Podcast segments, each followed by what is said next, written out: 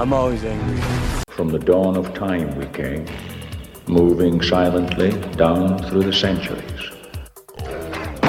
We came, we saw, we kicked its ass. To stop what you're doing and listen. He turns to me and he says, Why so serious?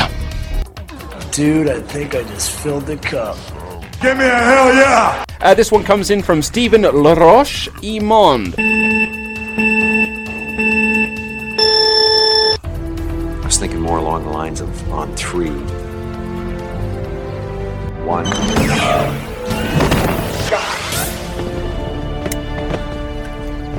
Two? I said on three. Alrighty then. Fait que c'était fait de geek cette semaine? En termes de jeu, euh, là j'ai euh, terminé ma rerun là, de God of War Ragnarok. Fait que j'ai Ouais, commencé ouais. Valhalla. Valhalla, l'expansion gratuite, la DLC gratuite. Euh, c'est vraiment pas la même beat de jeu que dans Ragnarok. Ça ressemble plus à- au vieux. Ben, c'est- pas tant que ça ressemble au vieux, je dirais. C'est juste que c'est pas le même gameplay. C'est c'est un roguelike. Ouais. Fait que t'as t'as une- t'as un tableau que tu fais une fois. Là, tu ressors de là, tu refais, tu ressors, tu Ah ouais. refais. Que tu réussisses ou que tu réussisses pas, en fait. Mais quand tu réussis à chaque fois, dans le fond, il y a un petit peu plus de stock dans le tableau. là. Fait que, puis l'idée là-dedans, c'est que tu as eu une invitation pour aller au Valhalla. Puis, euh, mais tu sais pas de qui. Fait que tu te rends là avec euh, Mimir, la, tête euh, coupée, l'homme le plus intelligent au monde. Puis, euh, mais tu y vas là seul. Puis là, tu apprends dans, les échanges avec Mimir que Freya, l'ex là, la, la sorcière des bois, là, la mère de Baldur, euh, avec qui tu, tu bats euh, le jeu de la fin. Là. Tu, sais, tu fais ton endgame de Ragnarok avec elle. Ben, exact, c'est une alliée dans le fond. Exact. Ben là, tu vois qu'ils sont en train de refaire le Panthéon, dans le fond. Puis, euh, ils te ils te demandent de prendre le rôle de dieu de la guerre dans le Panthéon nordique. tu sais. Mhm. Puis là, tu te dis, ben j'ai déjà été dans ce chem- chemin-là, je veux pas faire ça, je veux pas répéter ça. Mais tu sais, tout le monde essaye un peu de le convaincre. tu sais, Mais il dit, un bon dieu de la guerre, c'est de mettre les bons paramètres pour un conflit, c'est pas de souhaiter les conflits. Puis fait qu'il essaie de le convaincre pour aller vers ça. Mais lui, il a ses démons passés. Puis pendant qu'il va dans ses runs au Valhalla, ben, il est tout le temps confronté avec les éléments du, des premiers jeux de God of War c'est ça. 1, 2, 3 qui le- le- qui l'ont plus euh, traumatisé, qui l'ont plus confronté dans le fond avec ses mauvais choix. Fait que, il faut un peu qu'il fasse la paix avec les décisions les plus hardcore qu'il a pris dans ces jeux-là. Comme lorsqu'il a brûlé, il y avait un gars dans une cage, je pense que c'est dans le 2 là, que tu, tu brûles euh, vivant dans une cage juste pour être capable d'avancer dans un tableau. là. Ben, spoiler alert, euh, tu revis cette même scène-là, mais tu sais, Mimir est comme disparu, puis c'est la tête d'Elios, là, le, le dieu euh, que tu, euh, Ouais, que- tu arraches la tête dans le 3 pour pouvoir utiliser son pouvoir de lumière. Là. Bon, ben, qui tête coupée pour tête coupée, fait qu'il prend la classe de Mimir, puis là, tu refait la scène du sacrifice obligatoire, la cage que tu pousses vers la, la patente qui brûle, puis pour faire le sacrifice, puis là, tellement qu'il te tape ses nerfs, Elios, que tu mets la tête dedans, mais tu sais, comme de fait, quand tu te rends au bout, qui c'est qui te repop d'en face à la place d'Elias, c'est Mimir qui fait Hey brother, c'est quoi qui se passe? Puis non, non, puis tu sais, tu finis par le faire sortir in extremis, mais là, tu pètes les règles de Valhalla. Fait il y a quand même une évolution narrative au travers le roguelike quand même. Euh, tu t'as pas besoin d'avoir euh, une game terminée de Ragnarok pour jouer à ça parce que t'hérites pas des avancées de ton personnage dans Ragnarok. Tu sais, tu commences Valhalla, t'as une petite barre d'énergie, t'as une petite barre de rage, t'as pas, t'as- y a pas d'équipement dans le fond sais, y a, y a du cosmétique que tu peux arranger pour un feature du jeu là, mais t'as pas d'upgrade d'équipement. Mais t'as des skills, des skills euh, qui se débordent dans le road. T'as un coffre, choisis tel Ouais, skill, comprends. tel skill. Fait que c'est, c'est quand même un, un bon. euh, dans mesure où c'est qui est gratis, ce DLC en Ouais, plus, c'est quand là. même un bon changement de paradigme. Là, tu sais, ça change le mal de place. là. Puis côté histoire, ce que tu vois, c'est c'est le fun. Puis chaque run, tu sais, est assez différente, assez évolutive, puis t'avais pas l'impression Ok. de faire tout le temps la même affaire. là. Fait que, euh, non, ben, ben satisfait de ça, là. Un bon 8 sur 10 pour moi. Ouais, je, je pense que ce décès-là était un petit, un petit peu une surprise de toute façon pour tout le monde quand il est sorti. hein. Fait que, tant mieux, c'est un- quand même du bon contenu. Moi, je pense que globalement, ça amène une bonne conclusion à l'histoire. Ben, peut-être, je sais pas si ça conclut l'histoire de, euh, voyons, de Kratos, mais ça devrait. Ou ça l'ouvre sur une prochaine euh, ouverture, mais je pense pas. Je pense qu'il est assez clos l'histoire de ce Ben, DLC. ça a déjà été annoncé là, qu'il va y avoir d'autres God of War. Ouais, ouais, puis ça, ça, va être avec le Panthéon égyptien. Ouais. Fait que, moi, je pense qu'ils vont rider sa popularité de Kratos encore, au moins pour un, pour un jeu. Lucky est populaire C'est le temps de basculer sur Lucky, je pense. Ouais, ben, le faire quand il est chaud, moi, je pense. Mais bon. Ben, ça, on en a déjà parlé là, quand on avait fait notre Ouais, post-mortem de Ragnarok. On Mais était bon. quand même assez alignés Je suis pas contre Kratos parce que je suis en train de réécouter Stargate puis euh, Indeed. Ah ouais? euh, ah, en je suis désolé. Là, je- Ben, Excuse-toi pas. Ah, j'ai réécouté ça puis la voix de Tilk, là, la voix de Les Christopher Lee, ah, non, SG1. ben j'ai commencé, je, je vrai dire, je me suis dit, ah, j'écouterai pas SG1, j'ai écouté euh, Continuum puis Arc of Truth dans le fond. là. juste, je voulais juste me remettre les deux derniers épisodes avant d'écouter Universe. Mon but c'était de réécouter Universe puis je n'ai parlé à job avec quelqu'un. Fait que là, je dis, ah, puis là, j'ai écouté Ark of Truth, puis euh, Continuum, je suis là, ouais, mais c'était bon aussi, SG1. hein? fait que là, je- dans mes plans, c'est de réécouter SG1, mais j'ai écouté Ark of Truth, puis euh, la voix de Tilk, là, de Christopher Judge, euh, de. euh, ah, c'est qu'elle est bonne. Puis c'est lui qui fait la voix de Kratos. Ah Puis ouais. quand, moi, quand je jouais à God of War, le dernier, c'est ça qui. J'adorais le narratif, la voix, ça, c'est important. L'histoire de Kratos dans le, dans le dernier jeu et dans Ragnarok est super. Je pas joué à, à, à DLC Valhalla, mais dans Ragnarok, son histoire est excellente. Malade. Mais moi, je trouve que, mettons, faire un nouveau titre God of War avec Kratos, c'est trop pour moi. Moi, je trouve qu'ils ont fait le tour de ce personnage-là, puis j'aimerais mieux en apprendre sur Loki, voir le lore via les yeux de Loki. Puis peut-être rencontrer Kratos comme personnage dans l'histoire de Loki, là, Ouais. mais que le personnage principal soit Loki. Moi, j'aimerais mieux ça, mais c'est mon, mon humble avis, puis de la façon que Ragnarok finit, c'est de même que je trouve que ça, la, que ça pourrait mieux se- poursuivre. Je comprends très bien la popularité de Kratos. Un n'empêche pas l'autre, mais si tu me mets les doigts en parallèle, ça risque d'être euh, bizarre, je trouve, pour le, le, le gamer. Ben, tu sais, en, en partant, le, c'est un, le Ragnarok, c'est un jeu coming of age quand même pour Lucky, là, il, il devient un adulte, entre guillemets, là, il devient un guerrier en part entière à la Ouais, fin. exact.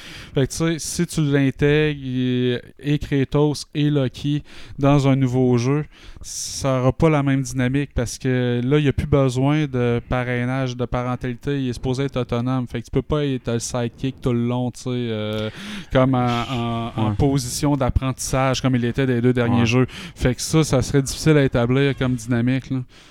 Ouais, exact. Mais moi, je vois plus de jeux en parallèle complètement. là, Ouais, peut-être. euh, complètement. tu sais, deux séries de jeux, mettons. Une sur Focus Lucky qui explore d'autres mythologies. Kratos qui se renfonce la mythologie. euh, je veux pas que Kratos aille dans la mythologie égyptienne. Je le vois pas je le vois pas sortir. Il a fait son voyage à travers déjà plusieurs mythologies. Il a atterri. Là, c'est sa rédemption. Il l'a fait. Je veux qu'il finisse avec les Vikings, avec le Valhalla, qu'il finisse comme ça. Puis Loki, lui, il a commencé dans le Valhalla. Lui, je le vois voir traverser plusieurs, plusieurs mythologies pour atterrir à une place où qui est avec sa mère, mettons. Tu sais, quelque chose du genre. là. Ben, lui, il cherche les autres géants. Fait exact. c'est quoi une des hypothèses qu'il peut y avoir, c'est que sont partis les géants, ben sais, aller remplir le panthéon d'une autre civilisation, tu sais, starter leur affaire. Fait que ça, ça pourrait expliquer pourquoi d'autres dieux comme les Égyptiens. Ce qu'une affaire qu'on n'aurait pas vu dans la trame narrative de Kratos, c'est Kratos le constructeur, Kratos le défenseur. Mm. Ce qui devient à la fin du jeu Ragnarok, là, puis qui Ouais, dit, exact, ça. bon, ben j'ai trouvé une nouvelle raison de vivre, ça va être Ouais, ça. Mais tu l'as pas vu en application. Ouais. Fait que tu sais, c- tu peux faire ça, mais là, il devient un personnage assez unidimensionnel. Ouais, il devient le héros, héros, héros, héros, Ouais, super ça, gentil. Il devient moins intéressant. Tu peux le voir. Moi, je le dis, la fin, il devient le dieu constructeur. Il aide à reconstruire l'humanité dans cette mythologie-là. Mhm. Loki fait juste le contacter, mais tu sais, il devient facultatif à l'histoire principale de cette série de jeux-là. Moi, je- moi, c'est moi, je le vois de même. Là. Je le vois pas mort. Peut-être comme un consultant une fois de temps en temps. Loki il coupera la tête Calis, puis euh, Loki traînera la tête de Kratos. Tu sais, je sais pas, mais tu sais, je veux que ça soit autour de Loki, la construction des nouvelles mythologies qui et pour moi, le God of War, c'est pas. Oui, c'est l'histoire de Kratos, mais l'univers qu'ils ont créé, c'est le genre de monde de mythologie qui se croisent toutes. Puis c'est ça que je veux découvrir plus. Puis c'est pas par Kratos que je veux le découvrir plus. Je sais pas si tu comprends. Je suis d'accord. C'est juste ça. Fait que je, et je comprends souvent le- Ça va l'industrie, être de la un façon choix. ça marche. tu sais, tu le choix, d'après moi, le plus efficace, mais le plus audacieux, c'est d'y aller avec Le- Lucky. là. Mais le, Mais le fiable, jour, c'est- si cette série-là réussisse à signer Tom Hiddleston, lui qui fait le vrai Loki dans MCU, Ah, puis tu le fais Loki, mais genre adulte, puis c'est l'acteur qui fait ça, automatique, tu oublies Kratos, puis c'est lui qui devient le personnage mythique de la série. Tu changes God of War, mais tu, ou soit tu orientes l'histoire de Loki devienne un God of War, ou tu changes juste God of Mischief, Ouais. that's it, là, tu sais, puis ça, tu fais le- la série, c'est les God of, puis that's it, là, tu sais, c'est hyper facile à, à orienter ton marketing comme ça, puis tu, avec un acteur aussi connu que ça, puis qui bol, tu sais, qui est hyper populaire, c'est sûr que la série va aussi marquer que Kratos, qui est un personnage mythique dans les jeux vidéo, tu sais. Fait que, euh, mais bon, est-ce qu'ils vont signer un gros acteur comme ça? Et je sais pas. Christopher Jones, il a pas dû être dur à signer pour du voice-over. on Ouais, s'entend, c'est là, ça. là. C'est la même affaire quand tu m'alises le personnage. Là, Ah, ça commande ça. encore plus d'argent. C'est ça, là. exact. là. Ça, je vais avoir une meilleure idée de ce qui s'enligne aussi avec la fin de Ouais, la c'est ce qu'ils font avec le personnage. là. Mhm. Moi, côté gaming, j'ai tombé dans le piège de Pal World. As-tu vu la controverse sur Ben Pal oui, World? euh, le, le clone de Pokémon Moi, Open Day World qui... Day One que j'ai vu la genre alpha, beta, whatever sortir sur Gamebox, euh, X, X- Xbox Game Pass. J'ai downloadé, j'ai essayé, j'ai tombé dans le piège comme tout le monde. C'est un crise. C'est le meilleur jeu de Pocket Monster, mettons. tu sais. Mais c'est pas un jeu de Pocket Monster, c'est un, un survival, c'est un Ark remake dans le fond. En gros, il faut vouloir comme un Ark remake. Fait que j'ai tombé dans le piège, puis j'ai accroché. Moi, j'ai suivi toute la controverse. Est-ce que Nintendo va poursuivre? Fait que c'est un Pokémon-like. Là, tu regardes les skins des pals versus Pokémon. C'est du 1 pour 1. Ouais, ouais, ça. Puis, tu sais, ils l'ont démontré aussi que, tu sais, ils ont juste étiré des traits, tu sais, ils ont passé Mhm. chacun des Pokémon d'une machine à maquillage. Ben, c'est une intelligence artificielle qui a fait la plupart des designs, puis l'intelligence artificielle a des databases qui ont dû prendre une- pas mal celle des Pokémon. Mais tu sais, le jeu en tant que tel, le concept du jeu, qui est, le- je m'en souviens plus comment il s'appelle le créateur du jeu-là, mais lui, là, il s'est déjà fait interview sur- par Nintendo, puis Nintendo, ah, ici, on fait des jeux originaux, puis ça, puis il dit, moi, je suis pas intéressé par ça, moi, je suis quelqu'un qui pogne tout ce qui est trendy, là, puis j'en fais, je le rends encore plus trendy. Fait que, lui, c'est pas un gars qui réinvente les machines, là, il Ouais. fait juste pogner ce qui est trendy, il le met dans, il le repackage à sa forme, puis il le fait de même, c'est ça sa vision des jeux vidéo, puis c'est ça qu'il a fait. Il a pogné Ark, il a pogné Pokémon, il a pogné Fortnite, puis il a mis ça dans un esti de jeu, là, c'est ça qu'il a fait, là. Mais le monde a l'air vivant tabarnak. Quand tu t'imagines euh, l'univers des Pokémon, là, comment ça comme- se passe, c'est- comme dans ce jeu-là. C'est ça que Pokémon aurait dû C'est Pokémon, c'est- ce que Pokémon, ce que tout le monde rêve d'un jeu de Pokémon, Ouais. C'est ça plus des villes, là, parce que ce qui manque, c'est qu'il n'y a pas de ville de NPC, mettons. C'est plus un Ark Survivor. C'est un- vraiment un jeu de survie, là. C'est vraiment Ark, mais ils ont remplacé les bébites par des pals. Ouais, j'ai vu tu crées ta base. Ah, exact. Puis ils ont mis un genre de game de shooting à la Fortnite. Parce qu'à terme, tu pourrais, c'est le genre de mécanique de shooting de Fortnite que tu pourrais mettre par-dessus. Puis c'est presque pareil. Puis versus multiplayer, tu peux faire plusieurs bases. C'est le but. si tu vois le jeu, ils s'en vont. C'était quoi leur but initial? C'est d'avoir plusieurs survivants qui s'attaquent à la Fortnite. Puis créent chacun leur base, chacun leur armée de pales pour se faire des grosses guerres de pales. C'est ça le but. Présentement, ils ont juste fait des raids, mettons, par des, des intelligences artificielles à faire la même. Mais leur but, c'était pas de créer un jeu de Pokémon comme un jeu comme Fortnite à la sauce Pokémon. Mais ils ont pris le, le mode survie de, de Arc pour balancer ça. Tout ce qui est trendy, ils l'ont mis dans une game, puis Callis, ça marche. Me suis fait- tu joues là, moi, je, je veux juste rire. Je, vais le dans, je veux rire, je veux voir les Pokémon. Tu joues à ça, Chris, ça devient addictif en tabarnak. C'est comme un Minecraft où c'est que tu pognes des ressources, tu craftes tes affaires, puis c'est addictif. Ouais, comme j'ai vu jeu une couple de à vidéos, hein. Puis moi, je me suis rendu à la fin, level 50, euh, pogné Yes. toutes les plus. J'ai juste pas battu tous les biomes. là. Mon gars est en train de finaliser ma game dans les. Il est en train de couper des vidéos. Faut, faut finir tes, tes attaques bonus. Puis, tu sais, faut que tu. C'est un RPG en même temps. Fait que tu sais, faut que tu level up. Tu as des combos de bonhommes à avoir dans ton équipe qui donnent des avantages selon les items que tu as. Tu sais, c'est le mécanique qui est plus complexe que tout n'importe quel jeu de Pokémon en tant que tel. là, tu sais. Fait que tu peux breeder du monde, changer les types de tes passes en faisant du breeding inter-type, ce qu'il n'y a pas, même pas dans Pokémon. Il y a plein d'affaires que même Pokémon avait qui ont pensé, mais qui ont jamais implanté dans les jeux, tu sais. Fait que, euh, non, c'est... J'ai tombé dans ce piège-là, j'ai dû passer beaucoup trop d'heures dans le jeu-là dernièrement, là. Euh, mais là, j'ai arrêté depuis une semaine. J'ai- fini le jeu, j'attends plus de contenu, là, tu vois que le contenu n'est pas fini, puis je si j'en joue, je vais attendre la vraie version finale, parce qu'avec tout l'argent qu'ils vont réinjecter là-dedans, ou pas... Ben, ouais, ça se peut the money and run. là, ça peut être aussi bien ça ça. se peut que ça, pour vrai, ça serait un bon move, là. tu pars un vrai jeu avec le cash que tu viens de te faire. là, Avant de te faire poursuivre pour de bon. hein. Ben, tu sais, au moins, tu fermes ce jeu-là, tu dis, OK, c'est correct, là. On... tu sais, puis on garde l'argent, là. Mais, mais j'avais entendu quelqu'un au niveau des. là, Même si Nintendo poursuivait avec tout l'argent, le boss qu'ils ont fait, ils ont tellement d'argent. Nintendo s'essayera même pas pour le. Puis, de la face. C'est pas le code, ils ont pas volé le code, ils ont juste. Au pire, le jeu va faire un update, changer les skins, merci, Ouais, bonsoir. ça. Tu sais, c'est. Sa propriété intellectuelle, c'est indéniable. À l'argent qu'ils ont, ils peuvent, Hey, ils peuvent si- changer les signes. Le- les- les skins. fesse le méchant jusqu'à ce qu'il reste tant d'énergie, lance une balle, qui l'attrape, qui shake dans mais les ça, airs. Pokémon a déjà copié d'ailleurs.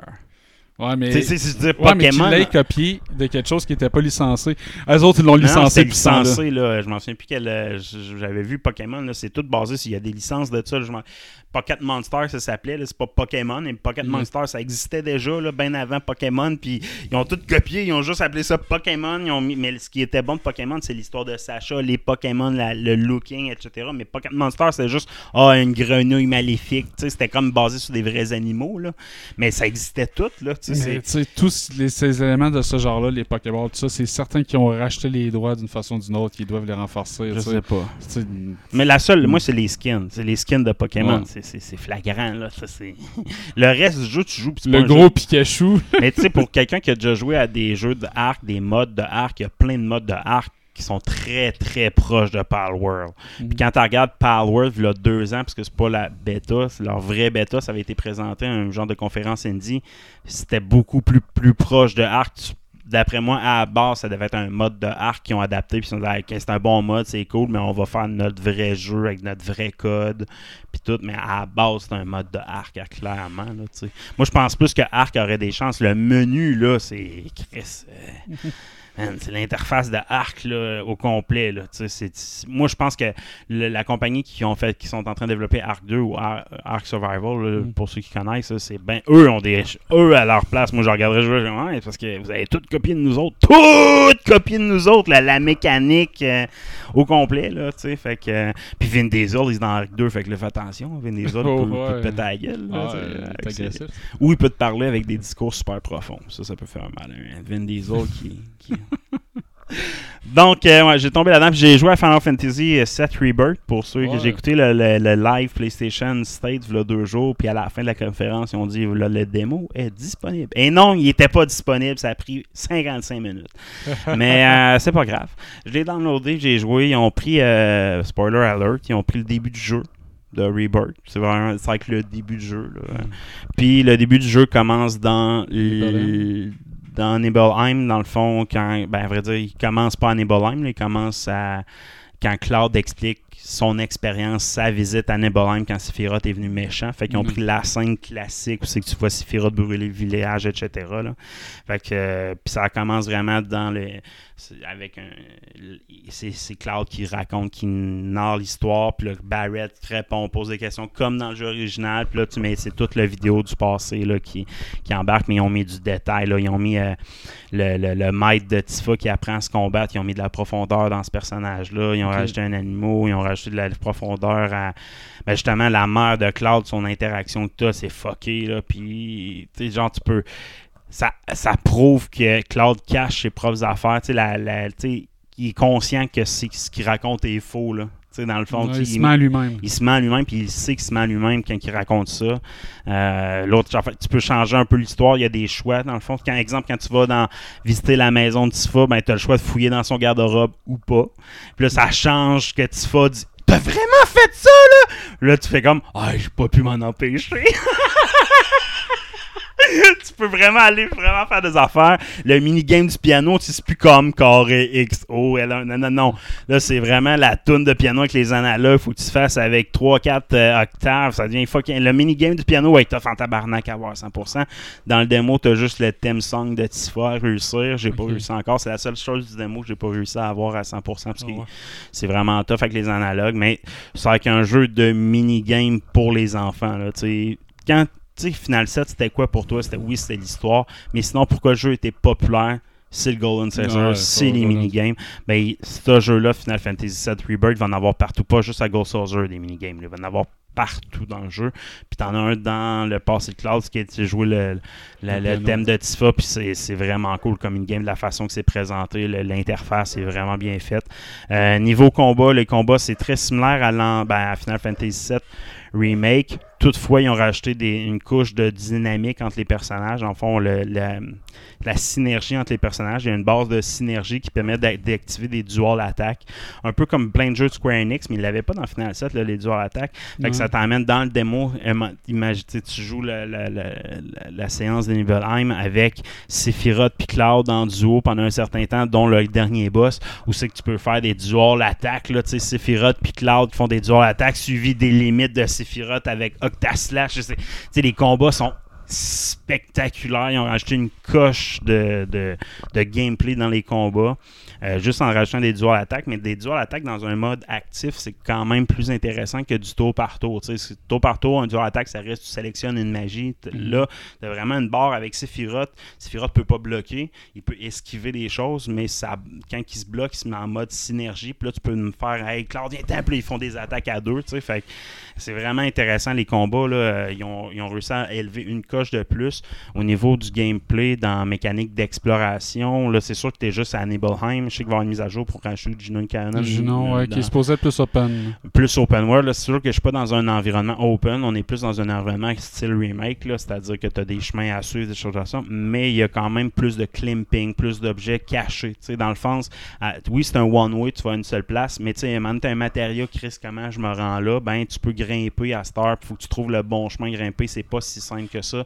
Puis tu peux facilement rater des objets comparés à avant. Tu sais, ils ont rajouté une coche de plus dans euh, l'exploration de ton environnement, ce qu'il n'y avait pas avant. Euh, puis ils ont rajouté beaucoup de dialogues complémentaires. Plus même dans le démo, tu as des dialogues que tu peux rater. Ce qui avant, c'était difficile à rater des dialogues complets.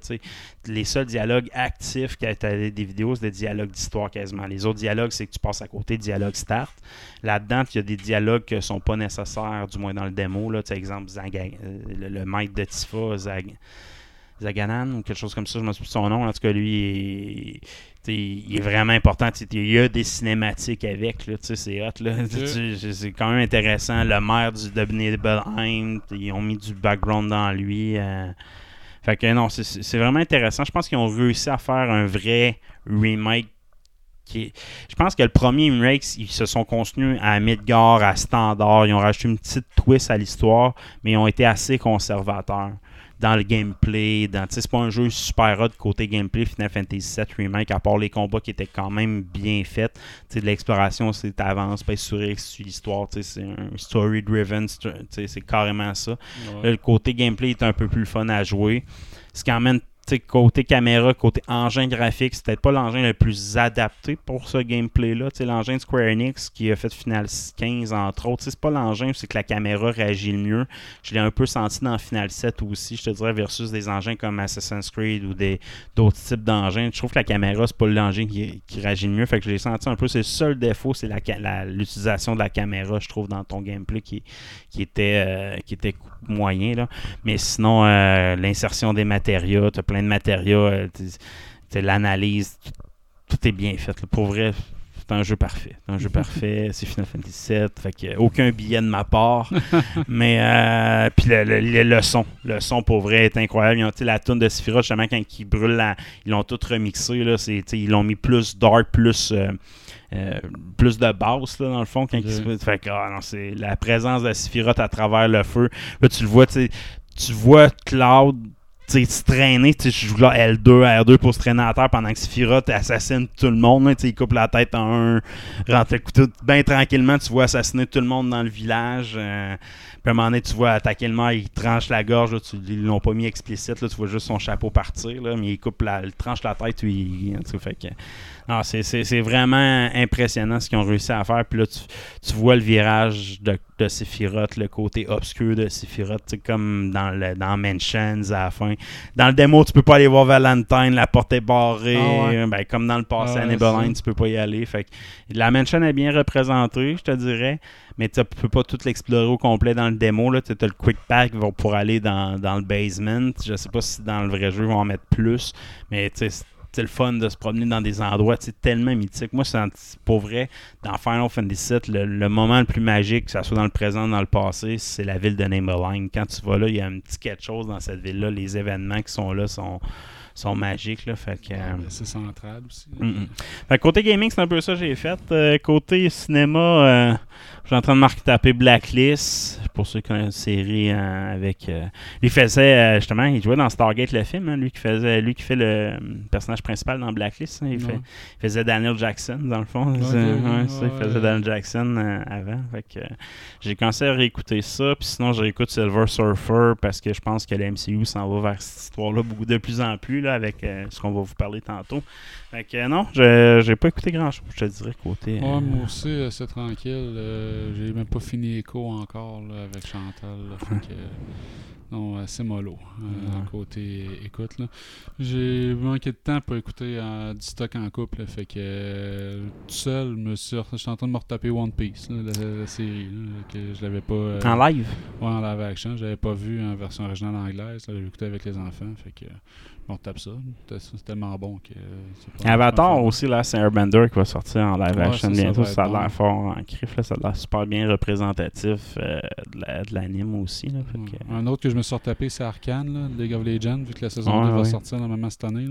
Calisse que c'était bon. Moi, je me suis retapé X-Men aussi, parce que X-Men 97 va sortir. Ouais. Là, fait que je me suis retapé les vieux animes des X-Men aussi. Tu as vu, euh, il va y avoir un épisode en 16 bits dans Ouais, ouais, ouais. 97, Ça va être C'est malade. euh, graphique de jeu de Super Nintendo, mais dans l'épisode, ça va être tardant. Malade. Fait que, euh, on commence le show. Let's go. Eh bonjour, bienvenue dans The Geek, c'est Sven et qui est Soul. Et c'est Guy et qui est Cotard. Fait que, qu'est-ce qu'on a dans la boîte dans Marvelous Marvel cette semaine? Les vilains de Spider-Man, enfin dans le What If. Ben ouais, on n'avait pas encore vu euh, de vilain de Spider-Man, les propriétés intellectuelles de Sony, dans le fond, là, que, euh, dans la série de What. Dans saison 3, là, on a confirmation euh, qu'on verrait, mettons, Mysterio, qu'on verrait probablement, mettons, Sandman. Donc, des, des méchants bien connus de, de l'univers. Donc, bon. Ça va arriver quelque part en 2024 ou début 2025, là, What If saison 3. J'ai les premières images qu'on a vues, j'ai l'impression qu'il y a des chances que ça soit meilleur quand même que la saison 2. là. Fait que- Saison 2, c'était vraiment du remarché, d'après moi. Puis saison 3, ils vont recommencer avec du contenu plus original, avec des nouveaux films. là. Moi, je pense le contenu des deux premières saisons, c'est basé sur la première phase de MCU, carrément. là. Fait que, moi, j'espère qu'ils vont l'épuiser. Puis, tu sais, exemple, il y a des grosses rumeurs comme quoi ils vont comme euh, faire un what if sur si la Terre exploserait, dans le fond, si les Eternals n'auraient pas réussi. Ouais. Fait que, il y a un épisode là-dessus. C'est ce genre de what if-là qui m'intéresse. Moi, tu mettons, tu pognes un film, si ce film-là serait pas arrivé de la bonne façon, pas juste remarcher tout le temps la même calice d'histoire que les mêmes calices de super-héros, ça, ça me fait chier, ces what if-là. Mais si un what if très à côté, là, là je suis plus intéressé. Puis à travers ça, tu mets un filon du multivers, c'est plus intéressant. Comme la saison 1. La saison Ouais, 1 exact. était parfaite. Saison Tandis 2, c'était du remarché. Ouais, là, puis le filon multivers, il était là juste pour dire qu'il y en avait un parce Ouais, qu'il il était était- pas efficace. Non, hein. c'est ça. Fait que euh, je pense que ça, c'est la clé pour eux. Euh, espérons que le What If saison 3 soit mieux fait pour moi. Yes. Sinon, Sony, Sony ramène toutes les Spider-Man, Tommy, euh, chose, puis l'autre chose. Ouais, ça. euh, Il y a une rumeur qui vient de sortir pour le prochain Spider-Man, Spider-Man 4, où euh, Sony aimerait ramener Tobey Maguire et Andrew Garfield pour euh, essayer de refaire le coup de circuit qu'ils ont fait avec Spider-Man 3. Euh, no Way Home. Puis, euh, moi, personnellement, je le sens pas. Tu sais, je trouvais que ça faisait du sens dans No Way Home de ramener tous euh, les Mhm. autres Spider-Man, mais tu sais, une fois qu'ils sont venus, tu as eu le clin d'œil, ils sont partis. J'ai trouvé euh, une trame narrative, il pas sembler être juste une excuse pour revoir les, les- ces acteurs-là. Ça va être difficile, Mais-. Ça pourrait être, tu sais, mettons, là, on s'en- s'entend que. la- Moi, d'après moi, la trame narrative du, de- t'as de- de- de- du vrai Spider-Man du MCU, c'est d'être attrapé par Venom, d'être infecté, devenir méchant d'une certaine façon. Mais tu sais, puis on n'a pas de confirmation que là, il y aurait fusion entre Venom Ouais, et je- Spider-Man. Mais, tu sais, Venom, c'est une histoire de multivers à base. Ouais. Fait que, tu sais, tu peux étirer qu'ils sont obligés d'aller chercher Spider-Man des deux autres univers pour sauver Spider-Man du MCU, quelque chose comme ça, tu sais. Mais je suis d'accord avec tout le monde non plus, je le sens pas. Je pense que c'est un one-hit wonder, ça, quand tu ramènes des vieux acteurs comme ça, puis t'es réunis pour un film. Tu le fais une fois. C'est dur de faire opérer la magie. là. Tu l'as fait pour les Avengers quand même. Tu as réussi plusieurs fois pour les Avengers. Avenger 1, Avenger, tu as réussi à le faire plusieurs fois, tu sais. Mais est-ce que tu as le contenu pour Spider-Man de faire ça deux fois? Est-ce que c'est l'acteur ou le background de ces acteurs-là est assez fort? Je suis pas sûr. S'il y avait eu un autre film d'Amazing Spider-Man 3 entre-temps, là, ah, ok, là, peut-être. Ouais. Mais là, il n'y a pas eu de suite à ces deux personnages-là depuis le 2. Là, fait de- depuis le No Way Home. Ça aurait été une bonne idée de faire un Amazing Spider-Man avec Andrew Garfield en troisième pour finir sa trilogie, combler le pont entre les deux. Puis autre rumeur pour Spider-Man 4, là, ça serait que Wilson Fisk, là, Kingpin, qui ferait son en apparition. Fait que peut-être Ouais. un peu tout le monde là-dedans. On met tous les gros euh, les personnages qui pognent dans la marmite, on brasse là, on espère faire de la magie. Espérons-le. Ironheart, euh, le tournage serait terminé. Ouais, ça, euh, Iron Heart serait terminé. Donc, euh, le film serait tourné. Ça sera en post-production en ce moment. Donc, puis, il y a une série qui va être quand même importante là, pour le- la suite là, euh, du ceux qui s'en vont avec euh, euh, Secret Wars. là. Fait que. euh, Mais surtout que ce personnage-là, c'est dans c'est le seul personnage pas important d'un d'un des seuls bons films du MCU dans la dernière phase. mhm. C'est vrai, tu sais, moi, Black Panther 2, je l'avais aimé. Comme film, c'est un très bon film. Il est détaché quand même du reste, mais c'est un bon film. Pas trop rapide, pas trop d'action, mais tu sais, c'est un bon film. Mais le seul personnage qui avait pas rapport dans ce film-là, c'était elle. Euh, puis je trouve que c'est l'histoire de elle qui aurait dû emmener Dr. Doom, son professeur qui demandait de chercher, euh, de créer une machine pour trouver du. Euh, J'allais dire du Naquada, je trouve dans Stargate, là, mais dans du. Euh, du, euh, Calice! Non, c'est euh, le monde de, de l'univers de Wakanda, là, du Vibranium. Vibranium. Dans le fond, c'est Dr. Doom, son professeur, probablement qui est. quelque chose, mais ils l'ont pas utilisé. tu sais. Toute son histoire, elle est inconnue. tu sais, Son personnage, je trouve qu'il était mal introduit dans le MCU. J'espère que cette série-là va être rattrapée, mais. C'est supposé être le personnage qui vient prendre la place de Tony Stark dans le- les ingénieurs. C'est le nouvel ingénieur des super-héros. C'est supposé être elle. Que- Dans les Young Avengers, c'est ça. Avec Iron Glad, dans le fond, qui est le can. Mais là, ça, ils iront plus là. là. Ouais. Euh, Il n'y a pas encore de date de sortie, là, mais ça va sortir bientôt étant donné que la prod est finie. Fait que- Euh, Deadpool 3, la prod est, est finie aussi. Euh, Ouais. Puis euh, ça va sauver la MCU! Ben, ça, c'est ce que Matthew Vaughn euh, dit. Matthew Vaughn, là, qui est un réalisateur de renom quand même. là. Il a fait X-Men First Class, il a fait Les Kick-Ass, il a fait, il a fait plein d'affaires d'action qui ont quand même pogné. là. Puis lui, il est très proche de la production de Deadpool 3. Là, fait que il, il en connaît beaucoup sur ce qui se passe en ce moment. là. Puis il dit que ça va être, euh, ça va être un jolt, là, un, coup euh, d'électricité dans l'univers de Marvel qui va se faire choquer, que ça va ramener le corps à la vie. Tu sais, un jolt, c'est comme un, un peu un, Ouais. défibrillateur. là. Il dit Ryan Reynolds et Joe Jackman vont, sont à- sur le bord de sauver l'univers de Marvel au grand complet. Fait que je sais pas à quel point ça peut resetter du stock pour intégrer d'autres personnages aussi dans la, la Sacred Timeline. là. Moi, c'est l'inverse. Je pense que ce film-là, être un excellent film, mais il va clore l'ère des super-héros. Ça va être l'ultime joke, puis ça va être le bon moment de finir le MCU. C'est triste. Ce qui- je veux dire, réécoute Deadpool 1 puis 2. moi, j'ai réécouté Deadpool 1 puis 2 dernièrement. Tu fais une suite à ça, il faut que ça soit un minimum dans la même trame de joke puis d'approche. Si ça ne l'est pas, Ouais, ça c'est sera pas une suite logique, on C'est s'entend. supposé, c'est euh. Fait que si tu vas vers là, tu me dis que ça va sauver l'MCU, c'est sûr que ça passe par des méga gags, des affaires qui frappent le quatrième mur. Tu sais, il faut que ça soit. Ça va être pété comme film. Ça sera pas de quoi de bien ordinaire. Fait que ça va être très difficile pour moi de dire, hey, ça, ça réinvente. Ça... Non. Deadpool 1 puis 2 est zéro ce que j'aime dans les MCU. Deadpool 1 puis 2, là, c'est bon, là, mais c'est pas ce que j'aime dans la MCU. Ce que ça l'amène, je vois pas ça dans la MCU. Puis je veux pas. le mariage des deux, je pense pas que c'est un bon mariage. Tu sais, fait Moi, je pense que ça va être un excellent film. Ça va utiliser tous les bons éléments du MCU, tous les bons éléments de Fox, mais justement, ça va être l'ultime parodie. Que tu vas, après ça, tu peux plus rien faire avec les super-héros. Tu sais, tu vas avoir fait l'ultime parodie. Ça va être un excellent. Ah, un milliard de box-office, je te garantis ça. Mais après ça, tous les films d'après, tu vas voir quand même, mais c'est une pa- le film a parodié ce personnage, ça parodie la situation. Je m'en calais, ça se tu sais. Fait que moi, j'ai une grosse crainte là-dessus pour vrai Deadpool 3. Je t'entends, ça se peut, mais euh, il y, a- il y a moyen aussi d'utiliser ça pour sais, intégrer de façon officielle les X-Men puis tout ça dans l'univers MCU. Il y a quand même moyen de s'en servir. Ça sera à suivre.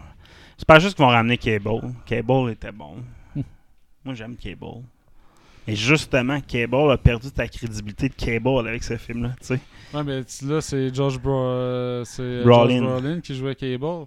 Fait que euh, là, si tu le ramènes, ben, tu le ramènes aussi, puis que tu ramènes aussi Thanos, comme les rumeurs semblent dire que Thanos reviendrait dans les films. Mais là, George Brolin va avoir de l'argent, il va rentrer à la maison. Il va être content. Deux contrats avec l'MCU, Callis. Mais pour vrai, moi, je pense que Thanos a des chances d'en revenir. c'est pour ça que j'ai recommencé à réécouter la. On va dire, réécouté la, série Silver Surfer. Thanos, il peut devenir un bon personnage. Il avait pas tort. Dans le fond, il peut devenir un héros contre les Célestials. Dans le fond, tu peux facilement virer son histoire comme quoi lui.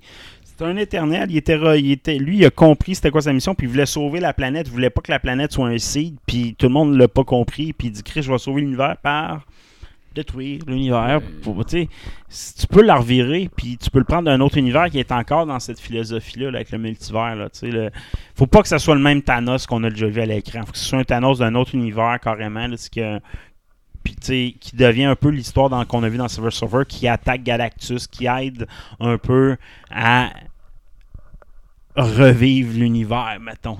Thanos, c'est ça, il essaie de combattre Galactus à la fin, pour pas que tout le monde, tout, tout l'univers soit bouffé, là, tu sais. Fait Tu sais, dans les comics, d'un, c'est un des méchants qui est mort plus souvent, sinon le méchant qui est mort plus souvent.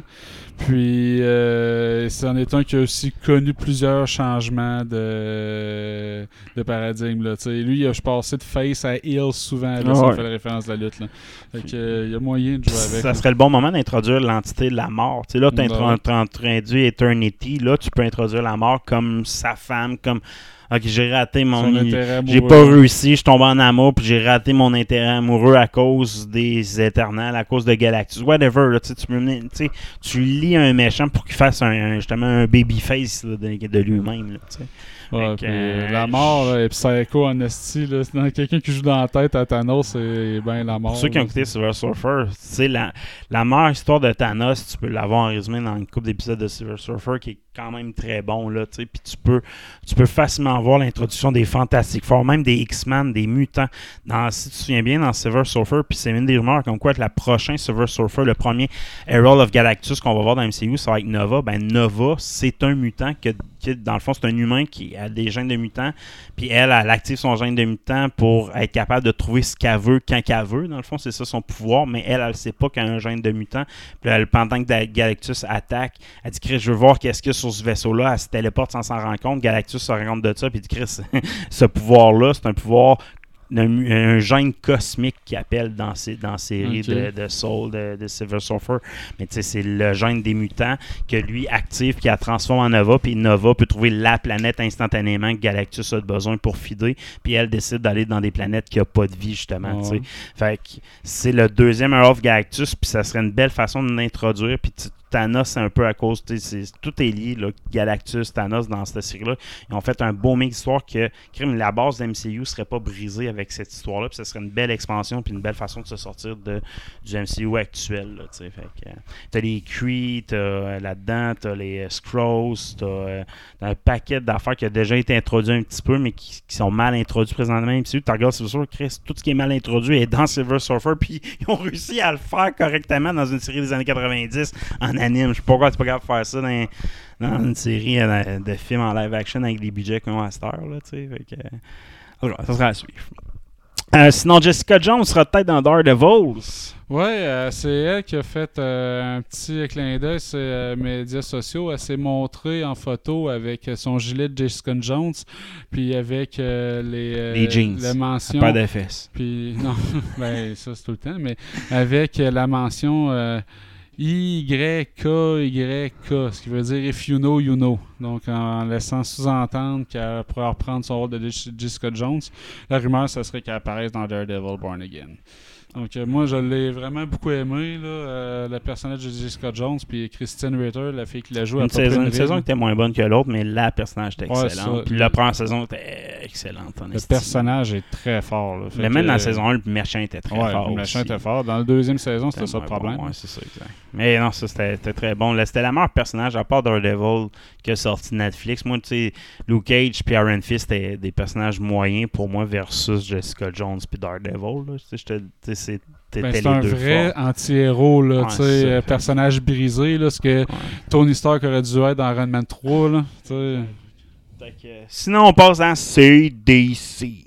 Euh, Il y a des droits qui menaceraient peut-être euh, le DCU de Ben-. Ben oui, ben c'est... Tu sais, là, en ce moment, il y a des films de- d'horreur là, de Winnie the Pooh qui sont sortis. D'ailleurs, le Ouais. premier, il a fait euh, un, sens- un espèce de succès là, euh, euh, au cinéma, sans si bien qu'il va en avoir un deux. Là. Ah ouais. Euh, Winnie the Pooh, euh, Ouais, Blood j'ai and vu, Honey ouais, 2. j'ai vu le- Puis là, ils vont, ils amenaient un petit gros puis le hibou là, euh, dans le lot. Là. Et le trailer, euh, tu sais, il y a plus de budget, mais c'est aussi lettre. Là. Puis euh, il va y avoir un film d'horreur de Mickey, Mickey Mouse, Mouse, parce ouais. que Mickey Mouse, là, ça fait Deux, 100 même. Il y a deux films. Ouais. parce que ça fait 100 ans là, que les droits sont finis. Là. Ben, d'ici 10 ans, il y a une collection de droits qui s'en va de l'univers de DC. Tu t'as Dracula, t'as Robin des Bois et Superman. Ah Superman, euh, Ça, c'est malade. euh, c'est ça, mais ce que je comprends, puis c'est quand même spécial, c'est que la façon que les droits euh, fonctionnent, c'est que c'est par itération de Superman. Fait qu'à chaque fois qu'il y a un nouveau pouvoir qui arrive, tu resets le- la, la licence pour l'utilisation de ce personnage-là avec ces Ah, pouvoirs-là pas- à C'est cette pour ça date-là. qu'il gagne des pouvoirs souvent. Ouais, c'est ça. Puis la première itération de Superman, celle qui va devenir libre de droit là, il s'est pas volé. il part vraiment à base, Superman. hein. Fait que, euh, il fait juste des gros sauts pour se déplacer, un Ouais. peu comme euh, Hulk. Là. Fait que, euh, puis ça, ça va évoluer avec les prochaines années.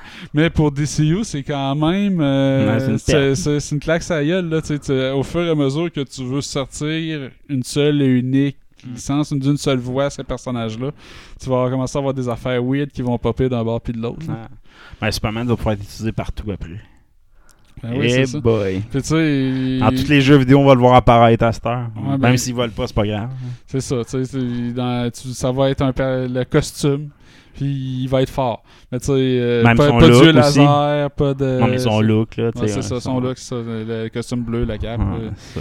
avec euh, le petit pète. À un moment donné, voir des yeux d'un- une couple d'années après, tu vas voir paraître des rayons laser partout. Tu sais, j'ai pas la, la- la nomenclature de toutes les affaires, mais tu sais, il commence pas comme journaliste, là, tu sais, l'identité de Clark Kent est pas jour 1, je pense pas. Je sais pas, je connais que, pas. ça va être drôle de voir ça. Mais la première édition de Superman, c'est lui qui sauve un avion, me semble, non? Tu sais, euh, Actions Comics, ça s'appelait Actions Ouais, Comics à l'époque. il arrête pas un camion euh, sur la un route. avion. Ou En tout cas, il fait la terre parce qu'ils veulent pas. Ouais, c'est ça. Peut-être qu'il sauve. lui. Il saute, il l'attrape. Euh. Je sais pas.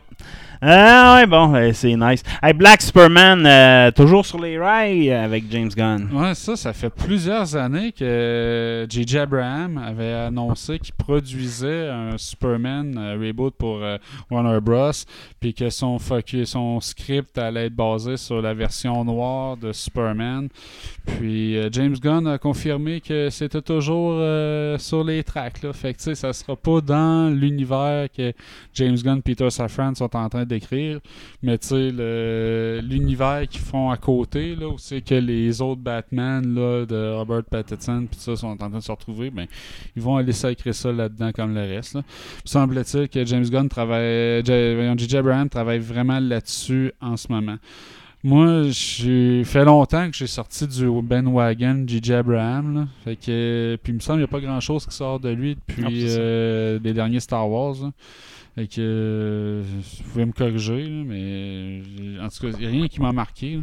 Beaucoup vont dire que Star Wars qu'il a fait était de la merde aussi. Donc, euh, Ben, tu sais. il a fait, euh, puis il avait fait aussi les, les Star Trek. Ah, les. Star Trek aussi, ça a, tom- ça a tombé flat. Là. Ouais. Ils seront jamais capables de faire le quatrième. à suivre. À suivre. Alors, on passe en streaming war. Mr. Beast fait un Joe Rogan. Ben oui, tout le monde connaît MrBeast, c'est le YouTuber le plus populaire de YouTube. là. Il a commencé euh, en twitchant, en jouant à des jeux vidéo, puis en bouléant les plus jeunes que lui. Puis à un moment donné, il s'est rendu compte que ça faisait c'était plus populaire euh, faire des vidéos de lui qui donnait du stock à du monde. Puis ça a grossi, ça a grossi, ça a grossi. Puis là, il donne des, il donne des chars à des, à des mères de famille monoparentales. euh, puis il paye des opérations pour les yeux, puis name it. Là. Ben, il a signé un contrat avec Amazon de 100 millions de dollars pour créer une série télé sur Prime. Fait qu'il a fait un Joe Rogan qui a vendu son podcast euh, Joe Rogan Experience Netflix, c'est 100 dans la course aussi. Hein, fait que, euh, il fait son entrée là, dans, la, dans la vraie médium, la vraie plateforme de streaming. mon Dieu, que ça fait pitié. Avec un 100 millions. Euh, Où va l'humanité? ouais, c'est. euh, on a les héros qu'on mérite, hein? Ouais. ouais. Malheureusement. Euh, Chris Pratt sera dans un nouveau sci-fi. Ben oui, qui va sortir sur Amazon. euh, c'est produit par Amazon. Le nom de projet en ce moment, c'est Mercy. Euh, ça n'a pas l'air de rien réinventer, mais euh, c'est produit par Charles Roven qui, s'est fait, qui a fait Oppenheimer. Quand même. Fait que ça a été un des films acclamés cette année. Mais l'as-tu vu Oppenheimer? non, je l'ai pas C'est vu. plate en tabarnak. Il y a zéro action. Là. Je, je sais, c'est un film mais, historique. mais, non, mais, je mais c'est plate. Les dialogues sont endormants. Sais, faut, faut que tu aies bu une calissement du café pour être capable de toffer le film. Pour vrai, là. Ou que tu sois un historien. Hein, les deux, là. Ah, c'est à ce point-là, Ah, parce pour vrai, là. Mais c'est tout le monde qui s'est tiré un rang en disant que Ah, je pense c'était que oui. Je pense que oui, c'est bon. du monde qui se dit ah, Moi, je suis hot. je suis Parce de que la- Barbie Moi, je suis hot. Ah, moi, je suis hot. Moi, j'étais voir Oppenheimer, je suis pas allé voir Barbie. Tu comprends? Ouais, je il- pense que c'est ça qui s'est passé parce que Je te C'était le dis, grand public, grand C'est public. des là, ça a super fait- euh, bons acteurs qui font des super bons dialogues, mais c'est lent comme film. Tu peux pas dire. C'est un, ben, c'est un film d'Oscar. C'est un film d'Oscar. C'est un film plate avec des bonnes interprétations. Fait que. euh, Fait que, euh, ça va peut-être être plate, ça aussi. hein. Mais euh, le réalisateur, c'est Timur Bekambetov. Qui, je sais pas tout ce qu'il a fait, mais il a déjà travaillé avec Chris Pratt dans d'autres films dans le passé. Fait que ça va être euh, dans un futur rapproché où le crime dans la capitale a augmenté et Chris Pratt joue un détective qui est accusé d'un crime violent et doit prouver son ça, innocence. ça va être un film pas d'action. Ça va être un film euh, qui réinvente pas la roue. C'est un synopsis qu'on a vu 156 000 fois. La distinction là-dedans, puisque le réalisateur dit, c'est que il dit que c'est essentiel comme film, comme histoire à raconter pour les challenges que vous apportez dans le futur, l'intelligence artificielle. Donc, le EI va être très important là-dedans. Fait ce qu'il nous dit, dans le fond, c'est que ça va être un remake de Robot avec Will Smith. En tout cas, ça peut pas être pire que le teaser d'Adam Sandler de son film dans l'espace avec l'araignée, vu? Hein? Il joue un film de Spaceman, je sais pas pourquoi, Adam Sandler, c'est Netflix. Puis euh, il joue un homme qui s'en va dans l'espace, puis il y a un alien qui rentre dans son vaisseau, puis c'est une araignée, puis c'est une araignée qui parle. En tout cas, ça. Écoute C'est une truc. comédie ou un- Non, non. C'est un drame. ok. Je sais pas c'est quoi. Ça a pas de l'air clair pour moi, le langue qu'ils prennent. Là. Mais euh, ça a de l'air pas cher à tabarnak. Ok. euh, sinon, on passe à Next News. Netflix scrap du stock. Ben oui, euh, puis du stock est fini, là. Tu sais, Ali Berry, elle a, elle a un contrat euh, d'exclusivité avec Netflix pour faire plusieurs euh, films différents. Puis euh, un des premiers qui, qui était dans, dans la ligne de tir, c'était The Mothership. Qui, dont le tournage a été terminé en 2021 quand même, mais ça n'a jamais terminé en post-production. Il y a eu plein de délais avec les grèves en plus, puis tout, Ouais. ça a l'air que il- ça c'est c'est mouru à la post-prod. Puis l'histoire, c'était euh, qui est devenue une mère de famille, euh, déménage dans une nouvelle maison, puis découvre des objets extraterrestres en dessous de la maison, puis ils vont finir par découvrir la vérité sur la dis- disparition de leur père.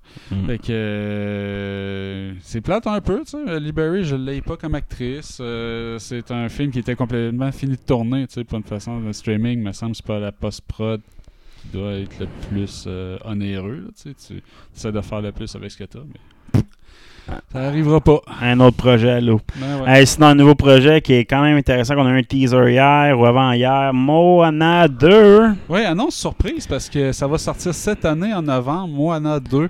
Fait que, on va avoir The Rock qui va revenir. Ah, c'est ça l'important là, Ben, que c'est ça j'en parle aujourd'hui. La là. seule affaire importante, c'est que The Rock, et on parle de The Rock! Ah oui, on va en parler encore plus tantôt. Mais bon. Mais ouais, euh, c'est Moana. Donc, à la fin du 1, euh, elle avait euh, ramené son peuple comme un peuple de marins, puis s'en allait à conquérir d'autres îles. Donc, euh, elle va continuer, j'imagine, son long chemin euh, avec ses ancêtres. Pas de détails sur l'histoire. Il y avait eu quand même une petite controverse là, à l'époque quand ça avait sorti là, avec euh, le peuple du Pacifique, là, euh, qui est les Maoris, je pense, c'est ça, qui, qui ils avaient une appropriation culturelle à ce moment-là. Mais bon, Non, The Rock dedans, pogné. Carlis. Je sais, mais ça avait, il y avait quand même eu un petit, un The Rock a le droit à tout. Euh, ouais, j'ai hâte de voir ça. Moi, j'avais bien aimé euh, le premier. Fait que... Ah, c'est excellent. C'est un bon film, pour vrai. Euh, sinon, ESPN en 2025 aura son propre service de streaming. Et oui, ESPN. Euh, ESPN Plus? euh, ESPN Plus, je sais pas comment ils vont appeler ça, Ouais, mais c'est- Disney. ça, euh, plus Ça appartient à Disney en arrière de tout, hein, fait que c'est un autre service de streaming de Disney, mais concentré sur le sport. Donc, j'ai hâte de voir ce que ça va donner. Je pense qu'ils ont perdu, la- ils ont perdu une coupe de contrat dernièrement. Je pense qu'il ne reste plus grand chose ESPN. là. fait que j'ai hâte de voir ce qu'ils vont avec des sports extrêmes, beaucoup des choses comme ça, là, les diffusions officielles ESPN. là. Mais tu ont- un prix d'annoncer? non, il n'y a pas de, de prix. Je pense ben, j'ai des prix rumeurs 7,99, une affaire de même par mois. Fait que, tu sais, à ce prix-là, tu pas. Pense pas que tu aies le gros NHL ou du NBA ou du affaire la même. là. En tout cas, j'ai hâte de voir. Euh, Il y a déjà de zone tu sais, qui est fort au niveau du sport. là, je, je comprends pas comment ils vont le compétitionner, compétitionner d'autres choses que ça. De zone qui est un service qu'on va utiliser ce dimanche pour euh, Super Bowl. Mhm. Mais tu sais, je veux dire, c'est genre de voir ESPN ce que ça va donner euh, avec tout ça. Fait que ça sera à suivre. Sinon, on a eu euh, teaser de Knuckles, un spin-off qui va faire le, le lien entre Sonic 2 et Sonic 3. Euh, spin-off, tu sais, je m'attends toujours à des graphiques un peu moins. On est avec des bons graphiques, il y a Sonic dedans, il y a tous les personnages. Il y a. Idris Elba qui fait sa voix. Euh, on voit pas Robotnik, on voit un sous-fif, quelqu'un qui travaille avec Robotnik, un scientifique qui cherche les poils de, de, de Knuckles. En tout cas, l'histoire est pas super. ben, c'est une histoire classique, on s'entend, là, de Sonic. Mais tu sais, les graphiques sont excellents, là, comme le film. Fait que euh, moi, Knuckles, il est tellement over the top comme personnage Ouais, qu'il en est cool. vraiment. Ça en est drôle. là. Mhm. Puis le teaser le met de même, ils l'ont peinturé de même. C'est badass. Ah, exact, vraiment trop, là. Mais c'est malade, là. Fait que non, non, moi, c'est pour vrai, Sonic, c'est un, des- un des meilleurs live action. Tu sais, oui, Mario, c'était bien fait, mais Mario, c'est pas un live action, c'est un animé. Ouais. Ben, c'est un dessin animé. Mais le Sonic, pour moi, c'est un live action, puis c'est crissement bien fait pour vrai. pour là. vrai. Fait que, là, de voir un spin-off de 6, ça sort en avril, c'est 6 épisodes sur euh, Paramount Plus, si je me trompe pas euh, qui vont sortir. Donc, euh, pour ceux qui sont intéressés à cet univers-là, dont moi, là, je pense que c'est une- mon garçon capote sur ces deux films-là. là. fait que, euh, même qu'on les réécoute souvent, là, je te dirais. Fait Ouais, que, c'est euh, si vais- films. on va écouter la série de Knuckles sur Paramount Plus sur les internets. Nos héros Call Weathers. Et bon, Apollo Creed. Apollo Creed, Euh... Predator. euh, Ouais, on se souvient jamais de son nom de non, c'est pas personnage. important. mais, euh, Il est dans euh, la, Predator. la- la poignée de main entre Arnold Schwarzenegger et Carl Weathers dans The Predator est devenue un meme Ah. éternel. Ouais. Euh, il a On joué dans euh, Mando dernièrement. Ouais, il a joué dans, dans Mando. Euh, il a joué euh, le mentor d'Happy Gilmore. celui qui se fait manger à la main par un crocodile. Donc, euh, tu sais, il y avait plein de layers d'acteurs, ce gars-là. Tu sais, il a fait 75 films Ah, c'est et séries TV. Moi, dans. Apollo Creed, c'est le rôle qui m'a marqué de cet acteur-là. Ah oui. Moi, Apollo, dans Rocky 1, Rocky 2, Rocky 3 aussi, c'était vraiment important. Jusqu'à Rocky, Rocky 4, là, ce serait un des personnages importants de la série. Euh, ah, moi, j'ai adoré cet acteur-là dans tout ce qu'il a fait. Dans les années 90, c'était sa période. T'avais-tu la moustache? Ah, pareil, la euh, moustache, la coupe de cheveux aussi. T'avais, Ah, c'était il, était. Non. Fait que 76 ans. C'est jeune quand même euh, de nos jours. Là. Fait que euh, c'est triste. Euh, sinon, je passe à la section de la lutte. Veux-tu qu'on parle de lutte? Netflix signe un contrat monstrueux avec la WWE. Mais ouais. C'est 5 milliards par année pendant 5 ans assurés. 5 Possi- milliards? Euh, cinq- ouais, c'est ça, c'est 5 milliards par année. Pour avoir les droits. Non, Non, c'est 5 500 millions, excuse, 500 millions, 500 millions par année. Ouais, ok. 500 par million par année, 5 ans garantis, possibilité que Netflix se Dans 10 ans retire. pour 5 milliards. Ouais, ça me possibilité que Netflix se retire. Moi, je le vois plus comme ça après 5 ans. Puis possibilité de euh, rallongement de 10 ans, donc possibilité de 20 ans de contrat total. Ok. Euh, 500 millions sur 20 ans, ça fait un bon montant quand même. Ouais, ça. fait 10 Euh, milliards. fait que ce qui remplace au niveau USA jusqu'en 2026 Raw, dans le fond, sur Netflix aux, aux États-Unis, on va avoir, ils vont avoir Raw euh, à partir de janvier 2025 Va-tu en l'avoir au. Canada? Au Canada, c'est encore plus gros ailleurs qu'aux États-Unis. Il y a pas, ben, dans le fond, aux États-Unis, il y a un contrat avec Pick-Up qui va traîner jusqu'en 2026 pour tous les autres shows de lutte de la WWE.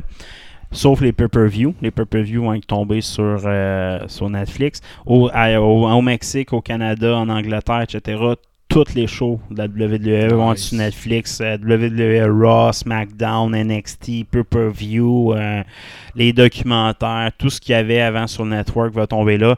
La seule question, c'est l'historique. Est-ce qu'ils vont ram- toute l'archive? Parce que présentement, là, sur Pickup, tu as l'archive d'Altitude Era. Là. Tu peux Ouais, partir de 1992 à 1995 jusqu'à aujourd'hui. Tu peux tout te taper les épisodes. Là. Euh, Euh, ça, je pense pas. Euh, étonnamment, ça a l'air de garder une grosse bibliothèque. c'est pas cher, payant. Il a, pas, y a peu de gens qui écoutent ça, sauf des gens comme moi. Je suis un fan d'archives, d'affaires, mais il n'y a pas un gros crowd pour ça. Là. Fait que pour sur Pickup, entre autres, qui ont ça, c'est pas ce qui est super payant pour eux. Là. Mais pour les fans, eux qui ont Netflix, ben, c'est sûr que Netflix au Canada va coûter de, probablement plus cher ou des choses comme ça, mais on va avoir les shows, toutes les shows de lutte redeviennent sur Netflix. Donc, ESPN, partout au Canada anglais, perdent la lutte, qui est une tradition depuis 30 ans au Canada d'écouter la lutte au Canada anglais pour au Canada français sur le même poste depuis 30 ans, mais ils perdent ça aussi. Fait que euh, c'est un gros changement au Canada quand même. Moi, ça me donne accès à la lutte beaucoup plus facilement. Tu sais, je déjà accès. là. On a- j'ai ben moi, je vais peut-être recommencer à écouter parce que Mais l'accessibilité va être là. Euh, à voir si le contenu change pas parce que tu sais, t'as un show live de 3 heures, je suis pas sûr que Netflix vont faire ça. Ils vont peut-être changer. À partir de 2025, Netflix a le droit sur la durée des shows, euh, tu sais, sur le, Le contenu, mais pas, pas, pas sur le contenu, sur- parce que le- ils n'ont pas le droit, c'est encore la WWE qui a, qui a les droits de production, mais ils ont le droit de dire, ben moi je te donne deux heures de, de showtime. Fait que la lutte va peut-être changer, ils vont peut-être changer les formats de show en tant que tel. La WWE reste 100% responsable de la production. Là, vraiment, Netflix agit comme diffuseur officiel partout dans le monde, puis aux États-Unis à partir de 2026 officiellement par- sur toutes leurs shows. Fait que euh, Ben, gros gain au Canada. là. Sais, Netflix, euh, ils retirent leur, euh, leur forfait euh, de base là, sans, sans pub. Là, Ouais, tu juste leur des pubs. Parce que c'est ça qui est plus payant pour eux. Ben, là. le forfait de base à 10$, c'est que tu as juste une écoute euh, permise en parallèle sur ton compte. Là. Ça, c'est le forfait de base. Il, il existe encore sans pub, il n'existera plus. Là. Ça va exister encore, là, les comptes sans, sans pub. Là. Moi, celui-là que j'ai, était genre 15$ euh, par mois. Puis, tu sais, c'est 4 écoutes simultanées. mais ça va disparaître à Mais- terme, ça. ben, peut-être qu'éventuellement ça va disparaître, mais lui, il n'est pas annoncé encore comme euh, Mais l'autre, lui, il va être retiré. Fait que ça va être soit des pubs, soit un gros forfait.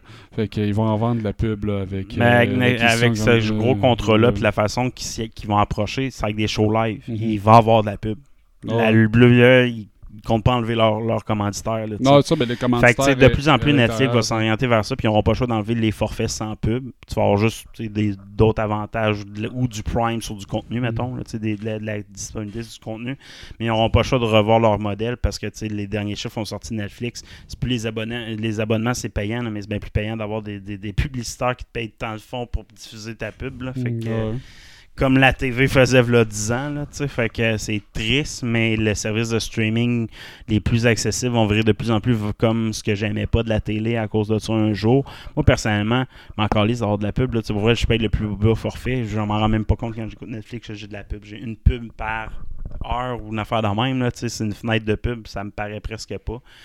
Si j'ai de la lutte, je vais aller payer le forfait, mettons, pour si c'est un forfait spécial WWE, je sais pas, je vais aller le chercher là, parce que c'est plus facile pour moi, mais faut pas que ça me paye 20$. piastres, tu sais. Si ça Euh, paye 20$, Ça, par contre, c'est pas la même affaire. Là. Je pensais pas qu'il allait Ah, commencer à créer des présentement. channels c'est, le deal. hein. Netflix est en train de avec WWE. C'est le nouveau modèle Netflix. Ça va avec ça. Tu vas avoir des. Comme Des Amazon, channels comme Prime, ça, euh, ah, ça va avec de plus en plus vers là. Toutes les- aux au, au- États-Unis, au Japon, c'est déjà comme ça pour bien de leurs services de streaming. Là, tu sais. fait que c'est une question de temps avant que toutes les. le temps que, que, la mon- que le monopole du service, ça va devenir comme ça. tu sais. Fait que, Ah, euh, ça, c'est plate. Ouais, fait que euh, j'ai hâte de voir si 2025, justement, Netflix a regardé vos abonnements. Moi, je pense que ça peut infa- impacter nos abonnements à partir de 2025-2026. Peut-être qu'ils vont essayer avec une année, genre, on, on vous laisse une année avec le même service, puis après ça, on va switcher. La. WWE, eux, de la façon qu'ils sont habitués de marcher, c'est en plus, c'était leur service sur pick-up, c'est comme ça ça marche. Mettons, tu as plusieurs services tiers là, qui appellent. Mhm. puis- ouais. Euh, première nouvelle de lutte, Netflix euh, sera le- le- le- l'officiel diffuseur de la- de, deux jours euh, après ça, on a eu une belle annonce aussi. euh, non, non, une très belle annonce. The Rock a embarqué sur le board de TKO, la compagnie mère de la WWE. Donc WWE et UFC ont maintenant une compagnie mère qui s'appelle Ouais. TKO.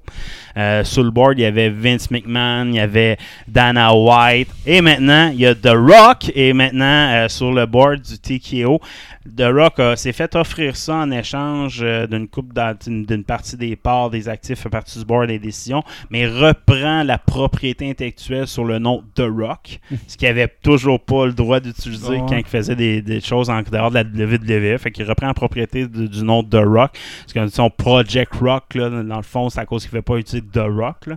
Fait euh, il reprend la propriété intellectuelle. Mais je pense que The Rock s'est fait avoir parce que 12 heures après, Vince McMahon s'est fait euh, pitcher en dessous du bus pour de bonnes raisons. Trafic sexuel euh, d'une de ses employés auprès d'un ancien combattant de la UFC qui aurait signé pour la WWE en 2021, Brock Lesnar. Euh, et euh, Paul Neuritis, un, un- un GM de l'époque, de, de cette époque-là en 2021. C'est de crotter pareil. Euh, ils ont tout nié, toute la gang, euh, sauf Neuritis qui a dit ben il est victime de Vince McMahon. C'est pas lui qui voulait pas faire ça. C'est des gestes inappropriés qui, qui étaient dictés de faire sous peine de perdre son travail. Euh, Vince McMahon a tout nié en batch. C'est sûr qu'il ne dira pas que c'est vrai, sinon tout le monde va se rallier à sa cause puis il va finir. Ben, il a été mis dehors, par contre. Euh, ben, il, il a résigné, officiellement résigné au moment que ça s'est fait. Il s'est fait mettre à la porte, on s'entend. Ouais. Euh, on ne la reverra plus jamais. Là, je veux dire, euh, c'est, euh, impossible qu'on, qu'on- qu'il revienne en direction avec ce qu'il y a. Là. Les preuves sont trop fortes aussi. Là.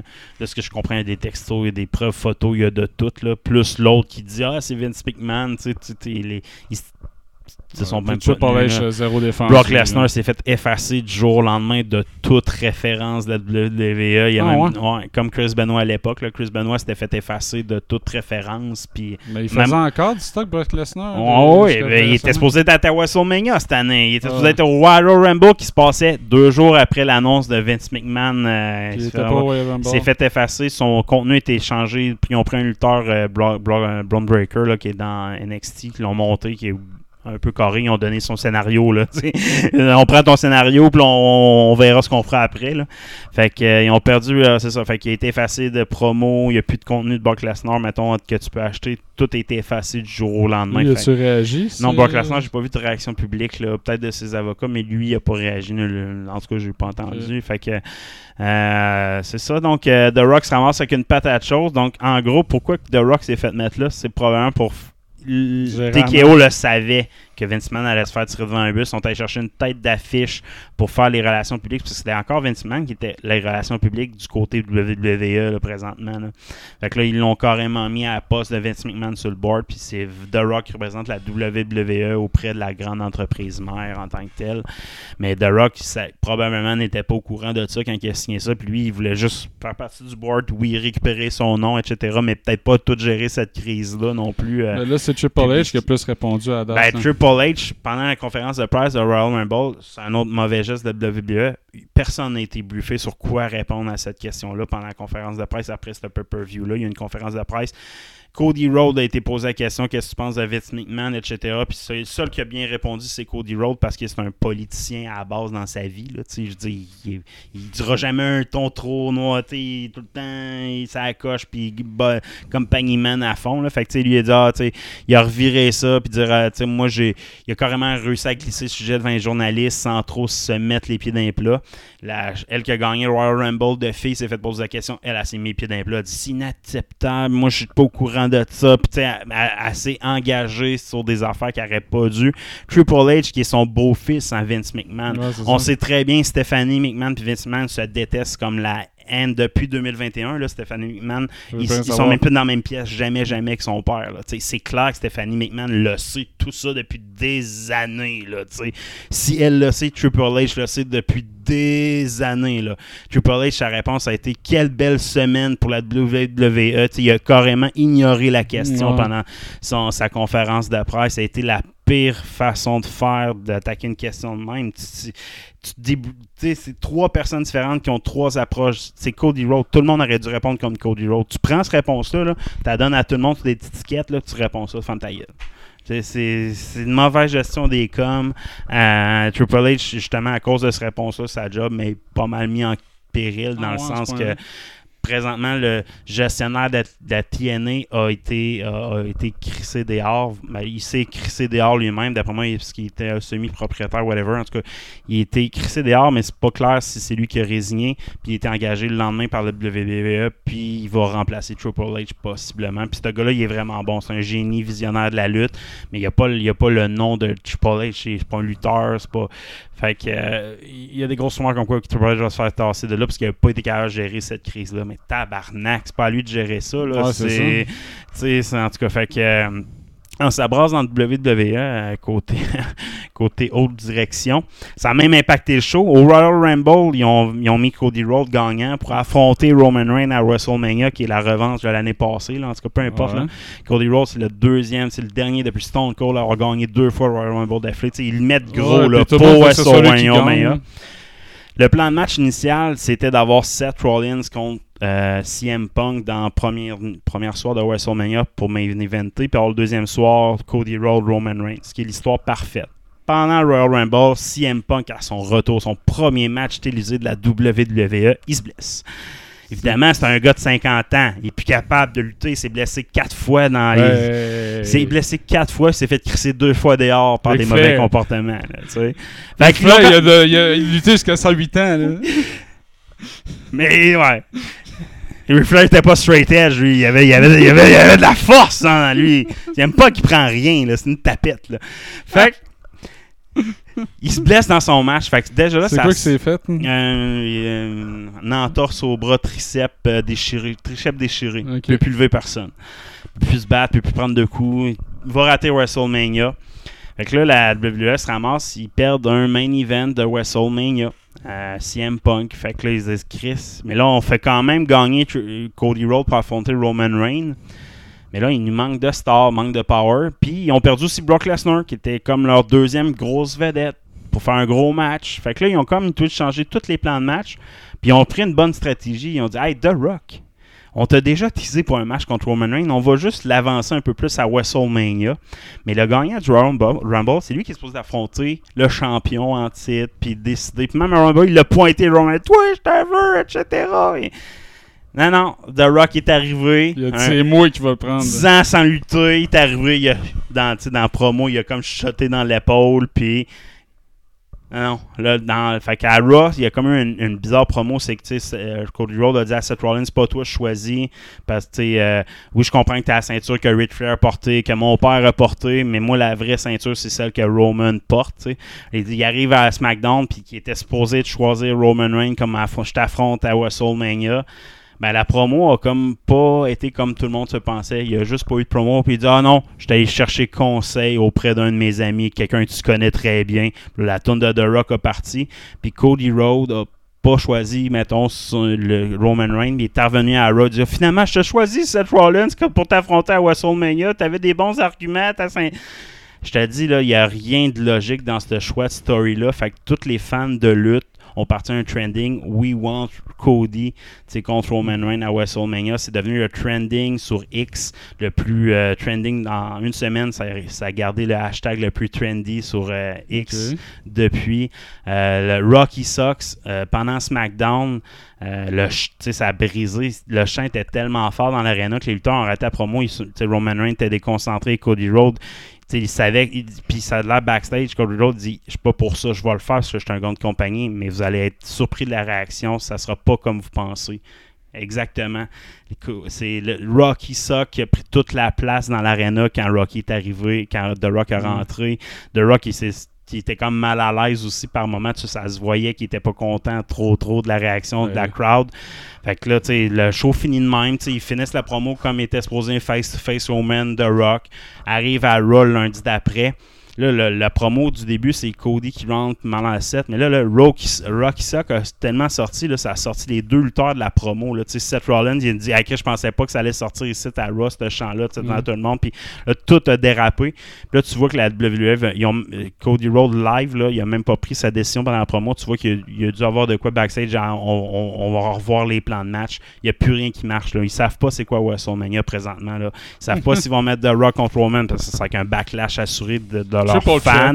Mais en même temps, tu veux avoir The Rock parce que ça amène des yeux, ça amène des commentaires. Il est comme, c'est ça, ça a qu'un triple threat d'après moi. Roman, mais tu sais, les pourquoi The Rock est là? Faut que tu m'expliques pourquoi The Rock est là d'abord, tu sais. Explique-moi pourquoi The Rock C'est dans- The Rock. Ouais, ben, c'est ça. Moi, moi, ça me dérange pas, là. Moi, je suis pour ça. Je crie, vous êtes tous des caves, les fans de lutte. C'est The Rock, man. Moi, je, que je- si c'est pas un triple threat, faut que tu fasses lutter Roman Reigns deux soirs d'affilée. Puis je pense dans son contrat, Roman Reigns, il a pas le droit de faire ça. Dans le fond, il y a un contrat partiel. tu sais, Roman Reigns, c'est pas un vrai lutteur. Fait qu'il a pas lutter deux soirs d'affilée. Mais tu sais, la meilleure logique, c'est que tu affrontes The Rock soir 1. Tu bats The Rock parce que tu veux pas qu'un lutteur de, de qui a fait 10 ans qu'il a pas lutté bat ton champion. Tu sais, tu le fais gagner. Fait qu'il reste head of the table. Puis le lendemain soir, c'est Cody Rhodes, le vrai plus populaire, qui bat ton champion, qui détruit. Il y a- le Roman Reigns a battu The Rock. Puis hein, c'est Cody Rhodes qui rebat Roman Reigns. C'est- lui ton champion. C'est lui qui te rend plus populaire. Là, tu sais. Une coupe de façon de sortir, mais ils sont au pied du mur. Là. Ils se sont mis au pied du mur avec la signature de The Rock. Puis The Rock et son ego, lui, il veut pas seulement participer. là. Il veut Gagner, aussi. Là. Fait que ils se sont mis dans le coin. Puis tout ça part de te mis beaucoup trop de valeur à CM Punk qui s'est blessé après 20 minutes dans le ring, Carlis. C'est l'année des catastrophes de Punk qui continue, qui fait déraper toutes les histoires. Mais Netflix, je suis pas sûr qu'ils étaient au courant de tout ça. Ça a sorti avant. Tu sais, dans l'ordre qu'on a ex- exprimé Ah nos nouvelles, c'est dans l'ordre que c'est arrivé dans les Et dernières là, a- semaines. ils sont peut-être moins heureux. À Netflix, euh, puis dans WWE, là, la, la- la- la poursuite qu'il y a, Vince McMahon, c'est pas juste Vince McMahon, Brock Lesnar, John Oritis. C'est l'institution WWE est aussi accusé pour euh, culture malsaine, etc. Là. Fait que, l'entreprise est accusée dans la poursuite aussi. Là. Puis, euh, ben, parenthèse, j'écoutais des podcasts. Tori Wilson, Tori, la belle Tori que tu connais, là, des années d'attitude, elle passée dans un podcast. Puis elle, elle, elle fait souvent des Comic-Con, des signings, etc. Puis dans le podcast, tu sais, c'était ouais, on te voit souvent dans les signings, etc. Mais t'en fais un peu, t'es fait pas tout. Genre, ah non, moi, ça me rappelle des années noires. Puis tout, tout le monde qui ont passé auprès de ces gens-là, c'était Vince c'était Norritis, c'était le début de Brock Lesnar à cette époque-là. Ils ont tous pas aimé Ben, les ça. divas dans le petit era, ben, de c'est ça. Il c'était devait avoir, de la il- chair, il devait avoir hein. backstage, ça devait, Ça devait pas être chic, ça hein. devait pas être chic, ben ben à cette époque-là. Puis la culture, en même en 2020, c'était encore la- les mêmes gens en position, puis c'était encore cette culture-là, tu sais. Fait que c'était impressionnant. Puis tu sais, ce gars-là, il, y en a de l'argent, là, tu sais, il va régler ça hors cours, là, c'est sûr qu'il va régler ça hors cours avec la fille. La fille qui accuse on s'entend qu'elle était déjà à l'argent. Là. Elle, Ouais. elle était une avocate, entre guillemets. Là. C'était pas une vraie avocate. Elle s'est fait engager comme titre d'avocate pour la WWE. Puis pourquoi qu'elle, poursu- qu'elle a commencé sa poursuite cette année, c'est parce, euh, en Ben, 2021, c'est parce que ses, ses collègues disent Ouais, pourquoi tu travailles pas? Ah, ben moi, j'ai d'autres tâches en soirée. tu sais. Fait que euh, c'est la pression de ses collègues à un moment donné. Ils disent Ah non, ok, c'est beau, je vous le dis. C'est parce que moi, je je suce des pénis puis je me fais violer le soir. Là. C'est un peu ça, c'était ça sa job. Là. Fait que euh, c'est vraiment. Ah, c'est- c'est c'est. Eh. Dégueulasse. Ah, qu'on passe d'autres choses? Jizz! Ça reste une, une forme de continuité quand même, tu sais. Fait que, ouais, Jason My Pants, euh, Matthew Vaughn qui parle de son reboot de Kick-Ass. Puis euh, c'est quand même intéressant euh, l'angle qu'il va prendre. Moi j'avais bien aimé le Kick-Ass original à l'époque, puis même euh, la suite là, avec euh, Big Daddy, euh, Nicolas Cage. Puis là, lui, il travaillait sur un autre film en ce moment, là, une histoire de, de bully à l'école. Je me souviens plus du titre. Là. Puis ça, ça va être comme le premier film. Puis d'une trilogie. Puis après ça, il va y avoir un deuxième film. Puis ultimement, le troisième film de cette trilogie-là, ça va être Kick-Ass, le reboot. Donc, il va faire quand même une montée euh, du euh, protagoniste là, sur trois films.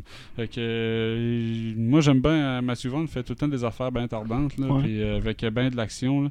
Donc, ça, c'est dit que c'est- School Fight. Ça, School Fight, le premier film qu'il va faire. Puis, euh, il y en a un autre qui se fait en parallèle, je pense, là, qui est déjà en production, c'est ça. Qui, lui, il va être euh, le deuxième film. Puis, tu sais, ça avait comme pas été présenté de même. Il a fait un peu là, comme euh, euh, Breakable là, de M. Shankman. Man, Man. Tu fais des films là, chacun à part, puis tu te rends compte finalement c'est dans le même univers. là. Mais ça va être un peu ça. Puis, avec, euh, ça va culminer avec un kick-ass. Mm. Que, moi, je va être suis bien bon. excité de ça. Yes. N'est pas sûr à heure, un reboot pour Jurassic World. Ouais, Jurassic Park, qui a été rebooté à Jurassic World, va être re-rebooté complètement. Euh, par Universal Pictures qui a annoncé ça. Fait que, euh, moi, je- ça vient d'être fait quand même. Là. Fait que euh, je suis pas sûr à quel point il y a, il y a de la ma- il y a du jus là, à les rechercher encore. Là. Je trouve que c'est, encore le remarché des reboots sans arrêt éternel. C'est un remake plus qu'un reboot qu'on parle ici, là, dans le sens que on fait pas rebooter la suite, on fait pas une sequel, à- on, on recommence. Moi, je suis pas certain non plus, je vois pas ce que le jeu a attiré. Par contre, ce qui m'intéressait, c'est qu'ils ramènent le côté scientifique, ils ont ramené des vrais scientifiques euh, sur les films. Ça, c'est Euh, les bémols. J'en ai, j'en ai trois là, signes qui sont encourageants. Il y a celui-là, ils ramènent des vrais scientifiques qui vont se coller plus sur sur la réalité. les dinosaures ouais, plutôt que de créer des dinosaures en laboratoire. Puis, le- Moi, ça, ça moi, Jurassic World, c'est ça. Je dis, non, tu peux pas faire ça. C'est ce que, ce que j'aimais. Même Jurassic Park, il le faisait à la fin un petit peu, là, Ouais. sais. Mais c'était pas trop pire dans Jurassic Park 3, là, dans- C'était pas si pire, là. Mais ce que j'aimais, c'était ça, tu sais. Donne-moi de la réalité à travers des films, tu sais. c'est deuxième point qui est encourageant. Euh, le, scripteur, l'écrivain, ça va être David Cope, l'écrivain original Des deux de livres. De- Des livres, je pense. Ouais, Ouais, c'est c'est ça, ça. c'est l'écrivain original là, de, Ouais. de l'histoire. Donc ça, c'est encourageant. Puis troisième euh, truc encourageant, le réalisateur, c'est David Leitch, celui qui a fait Bullet Train, Deadpool 2 et John Wick. Ouais, c'est ça. Euh, bon c'est- ça. côté action, là, tu vas, tu vas avoir des vélociraptors qui vont faire du gun fou C'est ça, pour seul- tirer des Le seul point, c'est John qu'ils ont Wick. tellement déjà fait du contenu récent que c'est. tu sais, C'est ça qui est tough. Pourquoi Ouais. t'appelles Pourquoi tu dis que c'est un. Essaie de trouver un autre nom. Ben, c'est Jurassic World qui est trop. Tu sais, s'il y avait jamais eu Jurassic World, qu'il y avait juste Jurassic Park des années 90, puis ils disaient en 2004, on reboot ça avec l'écrivain original, Ah, puis le gars qui va être John Wick, je fais comme malade! Là, comme l'affaire de Chris Pratt, là, avec bon, euh, les, Ah, les, les- les bon. raptors intelligents, là, qui. Rendent qui sont invisibles. c'est super raptor. Des, dinosaures invisibles, c'est malade. J'en ai même pas ça, nous autres. C'est parti sur une dérape quand même. la performance de Chris Pratt sauvait un peu euh, le truc, j'aime bien l'acteur. mais- Oui, mais son personnage, c'était lui. Ouais. C'est ouais, Star-Lord qui s'occupe des dinosaures. c'est c'est comme tu mets. Ah, on a besoin de Chris Pratt. Hey, tu peux-tu jouer Star Wars? C'était bon. Mais, mais là, plus là, là. Avec un chapeau de Sam Neill. Ok, ok, nice. Tu sais, ça me fait penser justement, tu sais, des bons acteurs comme Kenny Reeves, qu'on, tu sais, c'est un bon acteur, mais tu te dis, hey, peux-tu faire ton personnage à matrice dans ce film-là, dans ce film-là, dans ce film-là? Ouais, mais là, tu sais, Ouais, Comme le monde qui disait un reboot d'Indiana Jones avec Chris Pratt. Il va faire Star-Lord qui cherche Ouais, des artefacts. tu sais, Ça ça- va être la même affaire. tu peux pas, mais ça marche pas. là. Tu sais, moi, Chris Pratt, oui, c'est un bon acteur, mais à date, il me prouve juste qu'il est capable de faire un style de personnage. Mais s'il le fait bien, ça me dérange pas. Puis il était, c'était dans, sa TV, c'est, tu sais, il y avait une TV, il était Mm. parti dans quelle série TV qui sort, là, super populaire. Il faisait Star-Lord dans cette série-là. Mais c'est comme un Stallone pas chose en arrière des années 90. Là. Si ce qu'il fait, il le fait bien, qu'il continue à faire des personnages d'action. Mais Schwarzenegger, je suis pas d'accord. Schwarzenegger, il fait plein d'affaires. Non, mais tu sais, au début, c'était des personnes, il était plus unidimensionnel, puis ils se sont Mais diversifiés le monde, avec. non, mais Schwarzenegger, il jouait avec ça. Je dis, Oui, casse-moi pour ce que je suis. Mais à un moment donné, il a décidé, moi, je veux faire autre chose. Sais, moi, c'est les acteurs qui disent, comme Johnny Depp, Chris, il- il- tu caches Johnny Depp et tu le mets dans n'importe quoi. Moi, ça m'énerve, ça. ça, c'est un bon acteur, mais Chris, t'es capable de faire ça comme acteur, de te faire caster dans toujours le même rôle, tu sais. Je suis d'accord. Fait que moi, je trouve que Chris Pratt est sur le point de faire. Tu sais, il est dans. il est- je l'aime, je l'adore. Chris, j'espère qu'il fera pas ce gaffe-là de juste faire tout le temps le même rôle. tu sais. Ça, ça me gosse profondément. Puis à un moment donné, tu fais comme, tu qu'à faire autre chose. Parce que ton rôle, je le connais, là, c'est juste. Tu vas devenir un gag dans tous tes films à un moment donné. C'est. Stallone est un cas comme ça. Je trouve Stallone a quasiment toujours fait la même affaire, sauf dernièrement dans sa carrière. tu sais Mhm. qui a changé un peu son, son, sa, sa gamme d'acting. Mais lui, c'est un producteur à la base, je comprends sa- son minding. là, mais Mais il était vraiment différent d'Arrête, ma mère va tirer. Eh, Chris, je me souviens à peine de ce film-là. là. Tu, tu savais pas Ben, de je ça? souviens, Tu sais qu'il est policier puis qu'il reçoit sa mère. Ah euh, ouais, chez je puis souviens. Ça, c'est vraiment mauvais. là. Puis sais-tu comment... Pourquoi il s'est embarqué là-dedans? Parce qu'à l'époque des années 90, il y avait un... il y avait une rivalité entre Schwarzenegger et Stallone. Ils se sont pas aimés pendant un bout, là, parce que chacun se volait les films. Puis pour rire de Stallone, il a fait à croire qu'il allait s'embarquer dans Ah. ce film-là.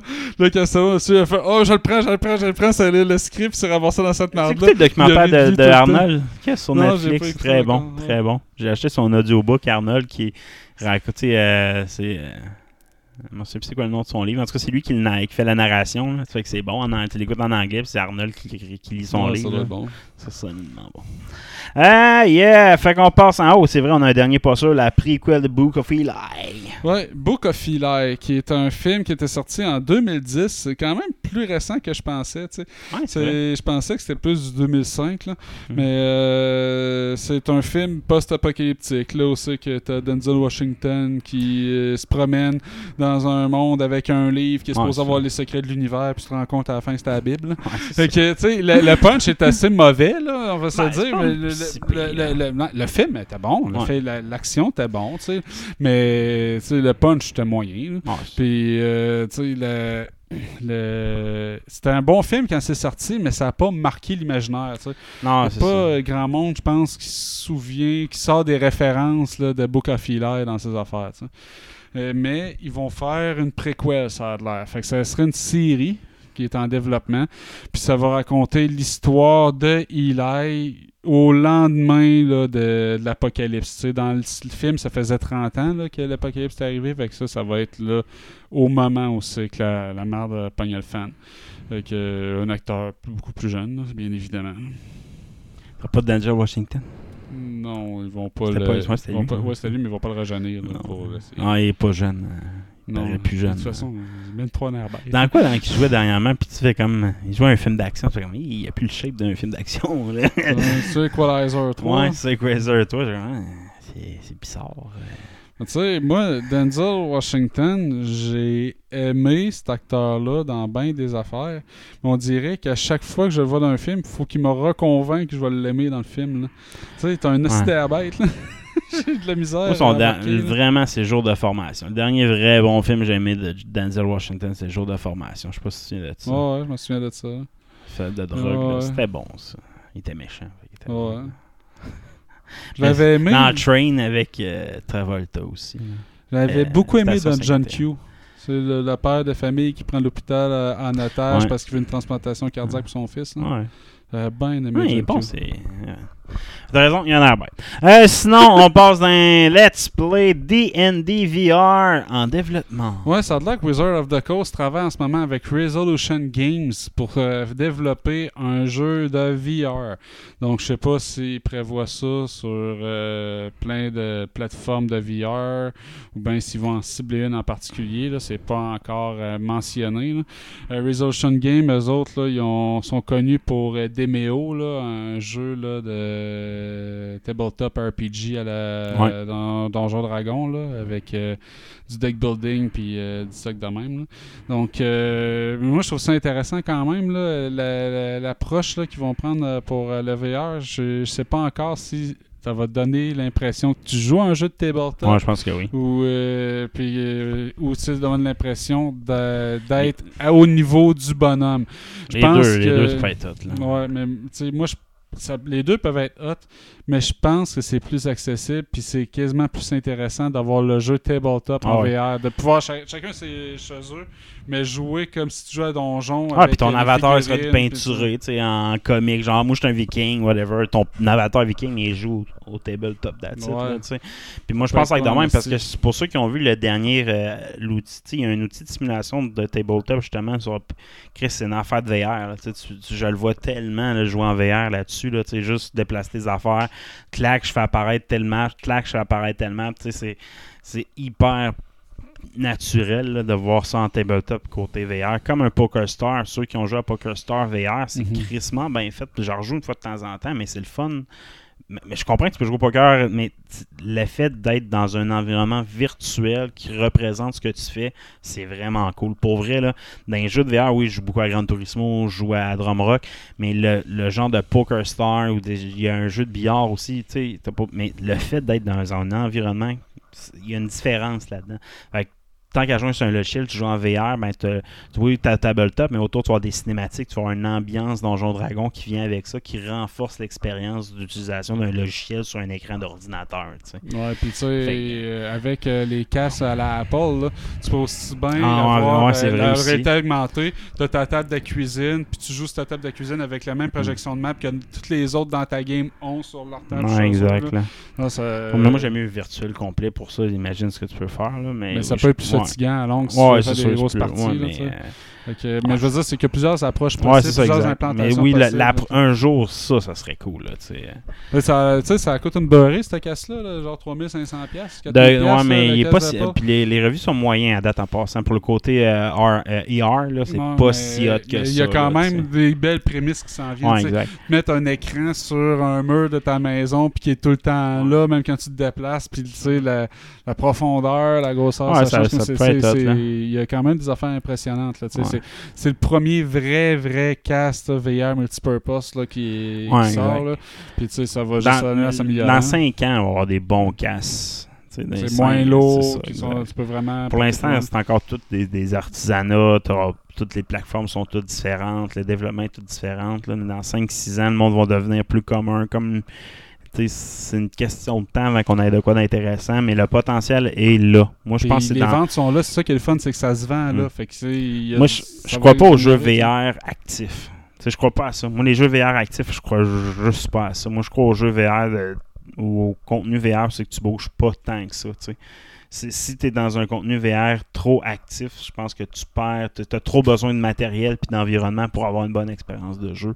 Fait faut que tu ailles dans de quoi trop hot. Fait que, côté salon-maison, à moins que c'est vraiment abordable, le VR va toujours rester meilleur sur des jeux moins actifs, je crois. Euh, sinon, euh, justement, en parlant de tapis, euh, Disney nous lance une nouvelle technologie assez intéressante. Là, le Holotile. Fait que euh, il y a des vidéos de ça que vous pouvez aller voir sur internet. C'est euh, une petite révolution là, en termes de réalité virtuelle puis d'immersion dans le monde physique. C'est un tapis roulant omnidirectionnel, euh, intelligent, donc euh, qui permet dans le fond de te déplacer de façon naturelle sur le tapis, mais en faisant du surplace. Donc c'est comme un, un tapis bâti sur un paquet de petits, petites, euh, euh, petite écusson à roulement, si tu veux, genre des mini plateaux à roulement, puis que ça s'ajuste selon le poids, etc. C'est bluffant pour de vrai, là, euh, quand tu regardes en utilisation. Là, Euh, les gens marchent là, euh, de façon très naturelle, tu peux danser là-dessus, associé avec un casque de réalité virtuelle, tu te promènes dans ce monde-là en étant sur place. Fait qu'avec une petite superficie, tu peux avoir plusieurs personnes qui interagissent en même temps. Donc, c'est vraiment très bien fait. Tu peux aussi euh, mettre quelque chose de statique, là, comme euh, une chaise ou une boîte, puis le faire déplacer ce tapis-là avec euh, le roulement intégré. Donc, la première implantation, ça va être dans les parcs d'amusement, bien sûr, là, mais après ça, éventuellement, ça va devenir grand public, là, bien que là, c'est pas annoncé. Mais tout ce qui est du euh, 4D puis, et plus dans les attractions, avec immersion physique, c'est certain que vous allez voir ça dans les Disneyland de ce monde. Ouais, exact. Mais un jour, il y avoir des tapis de même, mettons, pour justement les jeux actifs en VR, il faut que tu aies un tapis comme ça. là. Je sais qu'il y a des tapis roulants avec des élastiques, des affaires qui essaient de simuler ça. Mais c'est vraiment Mais pas naturel. C'est pas naturel versus ça, mais je pense pas que ça c'est encore assez développé non plus, que ça soit assez naturel pour l'avoir, mettons, dans ta maison, puis que ça soit vraiment naturel pour un jeu d'action style Fortnite ou mettons un jeu euh, Call of Duty où c'est que tu cours, puis tu te pitches à terre, puis tu te lances, puis tu sais, c'est- ça le but, là. Tu sais, le but c'est d'être capable de faire, hey là, je suis en VR, je me lance à terre, là. Ouais. Essaye de, ben, handler ça là, avec tous tes mécanismes. Ouais. Un jour, je vais être là-dedans. Ok, là, je vais être dans un vrai VR, là, Star Trek. Mais ça s'en vient. Là. Mais c'est Euh, ça, on est- ils l'ont on est- pas montré quelqu'un courir dessus. mais Non, c'est ça. Si les gens sont capables de danser quand même, c'est, ça va, c'est coming soon, ça le supporte pas encore. Là. Fait qu'on s'approche vraiment. Roulade, pirouette arrière, trois guns, puis euh, coup de katana. Moi, il faut tout je regarde faire Faut ça un casse sans fil. aussi. ben, c'est ça. L'autre Ouais. affaire, c'est le vrai casque VR, puis euh, ce soit sans fil, 100% sans fil, léger, performant, longueur de batterie, une bonne longueur. Ça va prendre du temps avant d'atteindre Ouais, euh, le côté Spot, technologique. encore 10-15 C'est ans. ça. Mais, euh, Mais on le voit arriver. c'est On le voit arriver. C'est comme la TV en noir et blanc. Un jour, là, on, va avoir, on va avoir une belle TV là, plate avec des couleurs puis tout. Là. Mais on pas là. Euh, next news, gros gros deal, 1.5 milliard euh, entre Epic Games, Disney et Ribambelle de Disney euh, pour créer un nouveau jeu, une nouvelle plateforme euh, virtuelle. C'est pas clair encore. Sais, ils ont pris, avec 1,5 milliard, je pense qu'ils ont pris quelque chose comme 10 ou 10, 12% de, de part dans Epic Games. Là. Fait que, puis ouais, dans l'esprit de faire pas un métavers, mais tu sais, vraiment un univers intégré de divertissement, de jeux et Un Park virtuel. C'est ça, exactement. D'intégrer au maximum l'entertainment télévisuel et de jeux vidéo au sein d'un produit qu'ils vont développer avec euh, Epic Games. C'est c'est ambitieux là, de, de la façon qu'ils en parlent, là. mais euh, ils ont ils ont l'argent puis ils ont les, les bons joueurs pour ça. Là. Parce entre le partenaire entre Epic et Disney date depuis longtemps. là. On s'entend que Fortnite fait des promotions de Disney depuis euh, fucking Mhm. longtemps. Là. Ils introduisent chaque titre au bon moment. Ils font des crossovers. Ils font tout. Fait que c'est un partenaire qui dure depuis longtemps. Est-ce qu'ils vont créer un jeu style Fortnite ou un environnement virtuel style parc d'attractions où tu peux t'amuser visiter? Ça ressemble à ça pour vrai parce que quand tu regardais le preview, c'était comme plein de thématiques style parc d'attractions. Puis tu sais, ça ressemble à un parc d'attractions virtuel. Epic veut, veut se lancer là-dedans depuis longtemps aussi dans le- le- le- les mondes virtuels. Puis moi, pour vrai, les vrais mondes virtuels, les vrais. euh, ça, passe par des entreprises comme Disney, comme Lego, comme qui disent Hey, regarde, vous voulez explorer mon produit à 100%, vous n'êtes vous pas capable d'aller au parc d'attractions, aller à un hôtel au Danemark, vous voulez- vivre une expérience, allez dans ce monde virtuel-là. Là, vous allez vivre une vraie expérience, ça coûte tant pour telle activité, on va payer de l'argent pour faire telle activité virtuelle, comme je paierais un jeu vidéo virtuel ou un Robux de ce monde. Ça, ouais, c'est ça l'avenir, c'est par ces entreprises-là que ça va passer pour le développement de cette technologie-là. Puis je pense que Disney, c'est une meilleure choix. Pour vrai, ils ont tellement de propriétés intellectuelles à, à exploiter dans un environnement de même. Ouais, vraiment. Donc, euh, Euh, sinon, euh, Dragon Ball Sparking Zero. la- pour ceux qui ont vécu l'époque du Super Nin, euh, vous avez tous euh, voulu jouer à Dragon Ball Bukutai Tenkenchi. Euh, ben là, on a la suite de la série, il va s'appeler Sparking Zero, qui reprend des combats, des fast-paced combat en 3D. Donc, pas comme Xenoverse, pas comme Dragon Ball Fighter Z. Vraiment, là, du vrai combat qu'on a connu au Super Nin, là, un peu à la Street Fighter, mais Ouais. version Dragon Ball. Là. Fait que euh, Sparkling Zero sort euh, cette année. Fait qu'on a vu les, vraiment un premier trailer de la rivalité entre Vegeta et Shangoku à travers toute leur histoire. Ouais, ils ont 28 itérations de leurs personnages, quelque chose comme ça. Ouais, ce exact. Ouais, exact. Mais tous les personnages, là, c'est le, le roster, c'est le plus gros roster ever de n'importe quel jeu de Dragon Ball. Là, fait que moi, ce que, tu vas avoir des personnages obscurs, là, genre euh, va être là. là. Peacon. Qui, qui connaît Peacon Ben, quelques personnes. Là. C'est qui déjà? Shangoku l'affronte dans un tournoi là, après qu'il soit mort contre Cell. là, ils s'en vont dans un tournoi là, dans le, Grand Kai, tu t'en souviens pas? C'est comme, il est pas dans les mangas, là, c'est comme Mhm. une série, c'est comme un. Euh, Ça se peut que je l'ai manqué. Fait que dans le fond, quand Shangoku se fait tuer par Cell, il va s'entraîner sur la planète du Grand Kai, puis participe à un tournoi, là, puis il affronte Peacon, puis il rencontre Hercule, puis le vrai Hercule. là. Euh, Hercule ça me légendaire. En tout cas, donc euh, ils vont vraiment aller chercher tous les personnages mythiques, puis euh, le roster complet. Fait Sparkling Zero dans les Let's Play, pour ceux qui aiment ça, ça sera à suivre. Sinon, Microsoft cancelle un nouveau, euh, nouveau jeu de Blizzard. Ben oui, ben tu sais, Microsoft a les offert euh, presque 2000 personnes il n'y a pas longtemps. Là. Ça, ça incluait du monde d'Activision, Blizzard, puis de Bethesda.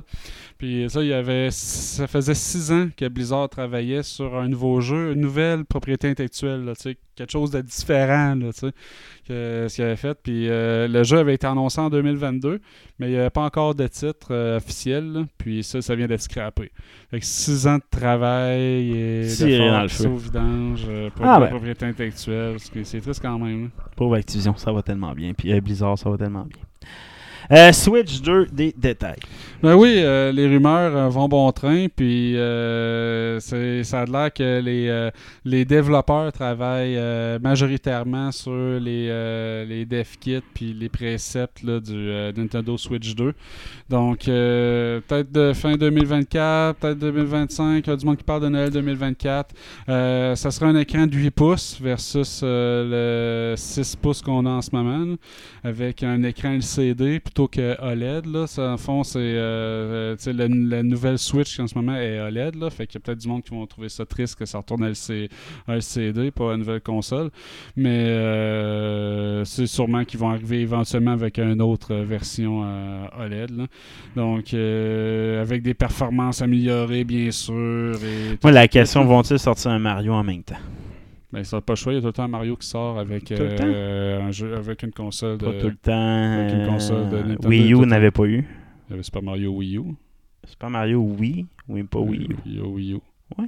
Ah, il existe. Avec, il est sorti en même temps. C'est ben, c'est ça. Là, c'est le premier que j'ai- que Ouais. j'avais eu sur la Switch, euh, Super Mario Wii U. euh, Ok, en tout cas, mais euh, ça à voir, mais j'ai hâte de voir, là, parce que tu sais, le dernier Mario, quand même assez récent. T'as eu Je Odyssey, verrais un Mario Maker 3, moi, sortir en même temps. Ouais, Mario Maker 3, ce serait une bonne idée. Je pense que euh, c'est quoi qui pogne. J'ai jamais joué vraiment à Mario Maker, je te le dirais. là. J'ai pas eu. euh, Moi non plus, j'ai jamais joué, mais tu sais, il y a beaucoup de vidéos Ouais. de ça, puis ça, ça, a de- ça a été populaire, ça a donné une bonne. euh, Mais moi, j'aimerais ça un Mario Maker, mais accompagné d'un- d'une vraie histoire aussi. Tu sais, t'as un- une histoire, puis t'as un autre mode de jeu qui est Mario Maker, mettons. Tu sais, ça, j'aimerais ça, tu sais, avoir ce genre de Mario Bros. là, tu sais.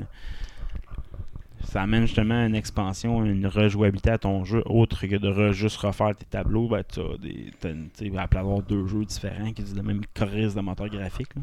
Un peu une crosse. Euh, fait que, ouais, effectivement, Switch 2, on a des bons détails. J'ai hâte- mais en même temps, moins. Moi, je suis moins Switch, je te dirais. À part les Mario, il n'y a pas grand chose qui m'intéresse à la Switch souvent. là. fait que, Ben, tu sais, euh, moi, j'ai, je l'ai utilisé pas mal, ma Switch quand même. là. Ben, Pokémon. Pas un peu de Pokémon. Je que c'est une bonne console euh, intermédiaire euh, Ouais. entre les, les consoles next-gen, puis la portabilité de tout ça.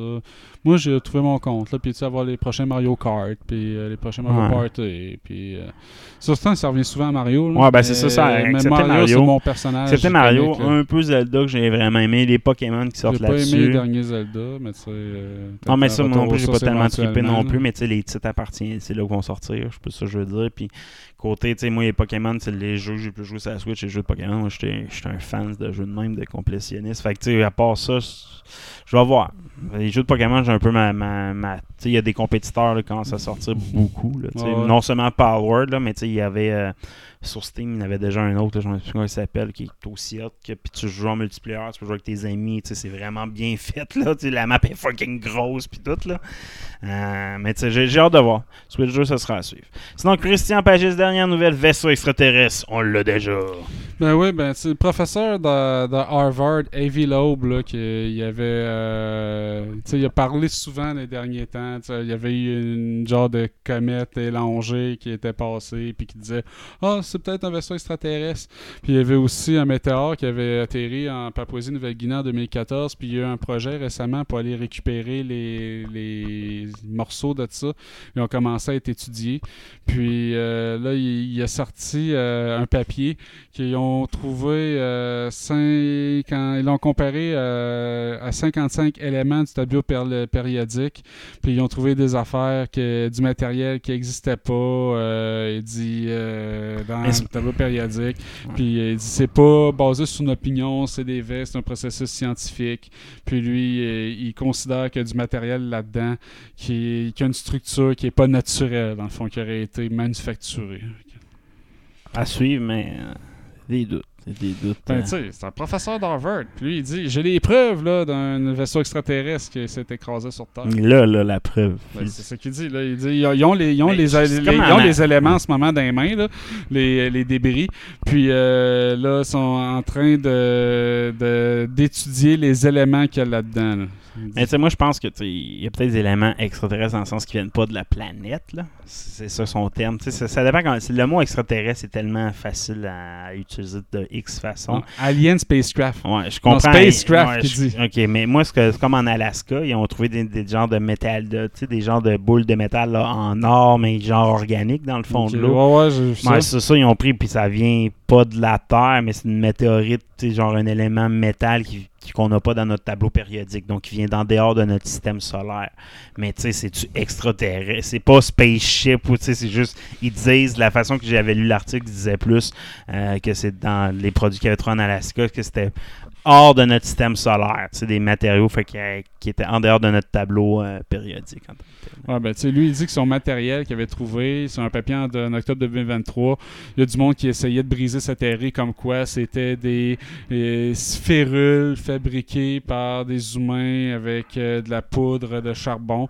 Là, il dit non, j'ai comparé ça à 50 éléments périodiques de la table, euh, puis c'est pas ce produit-là, puis c'est processus scientifique, puis ça vient d'un vaisseau extraterrestre. Je veux voir la petite bébite verte, moi. Que ça sera tout pour nous. Ciao, bye. Ciao!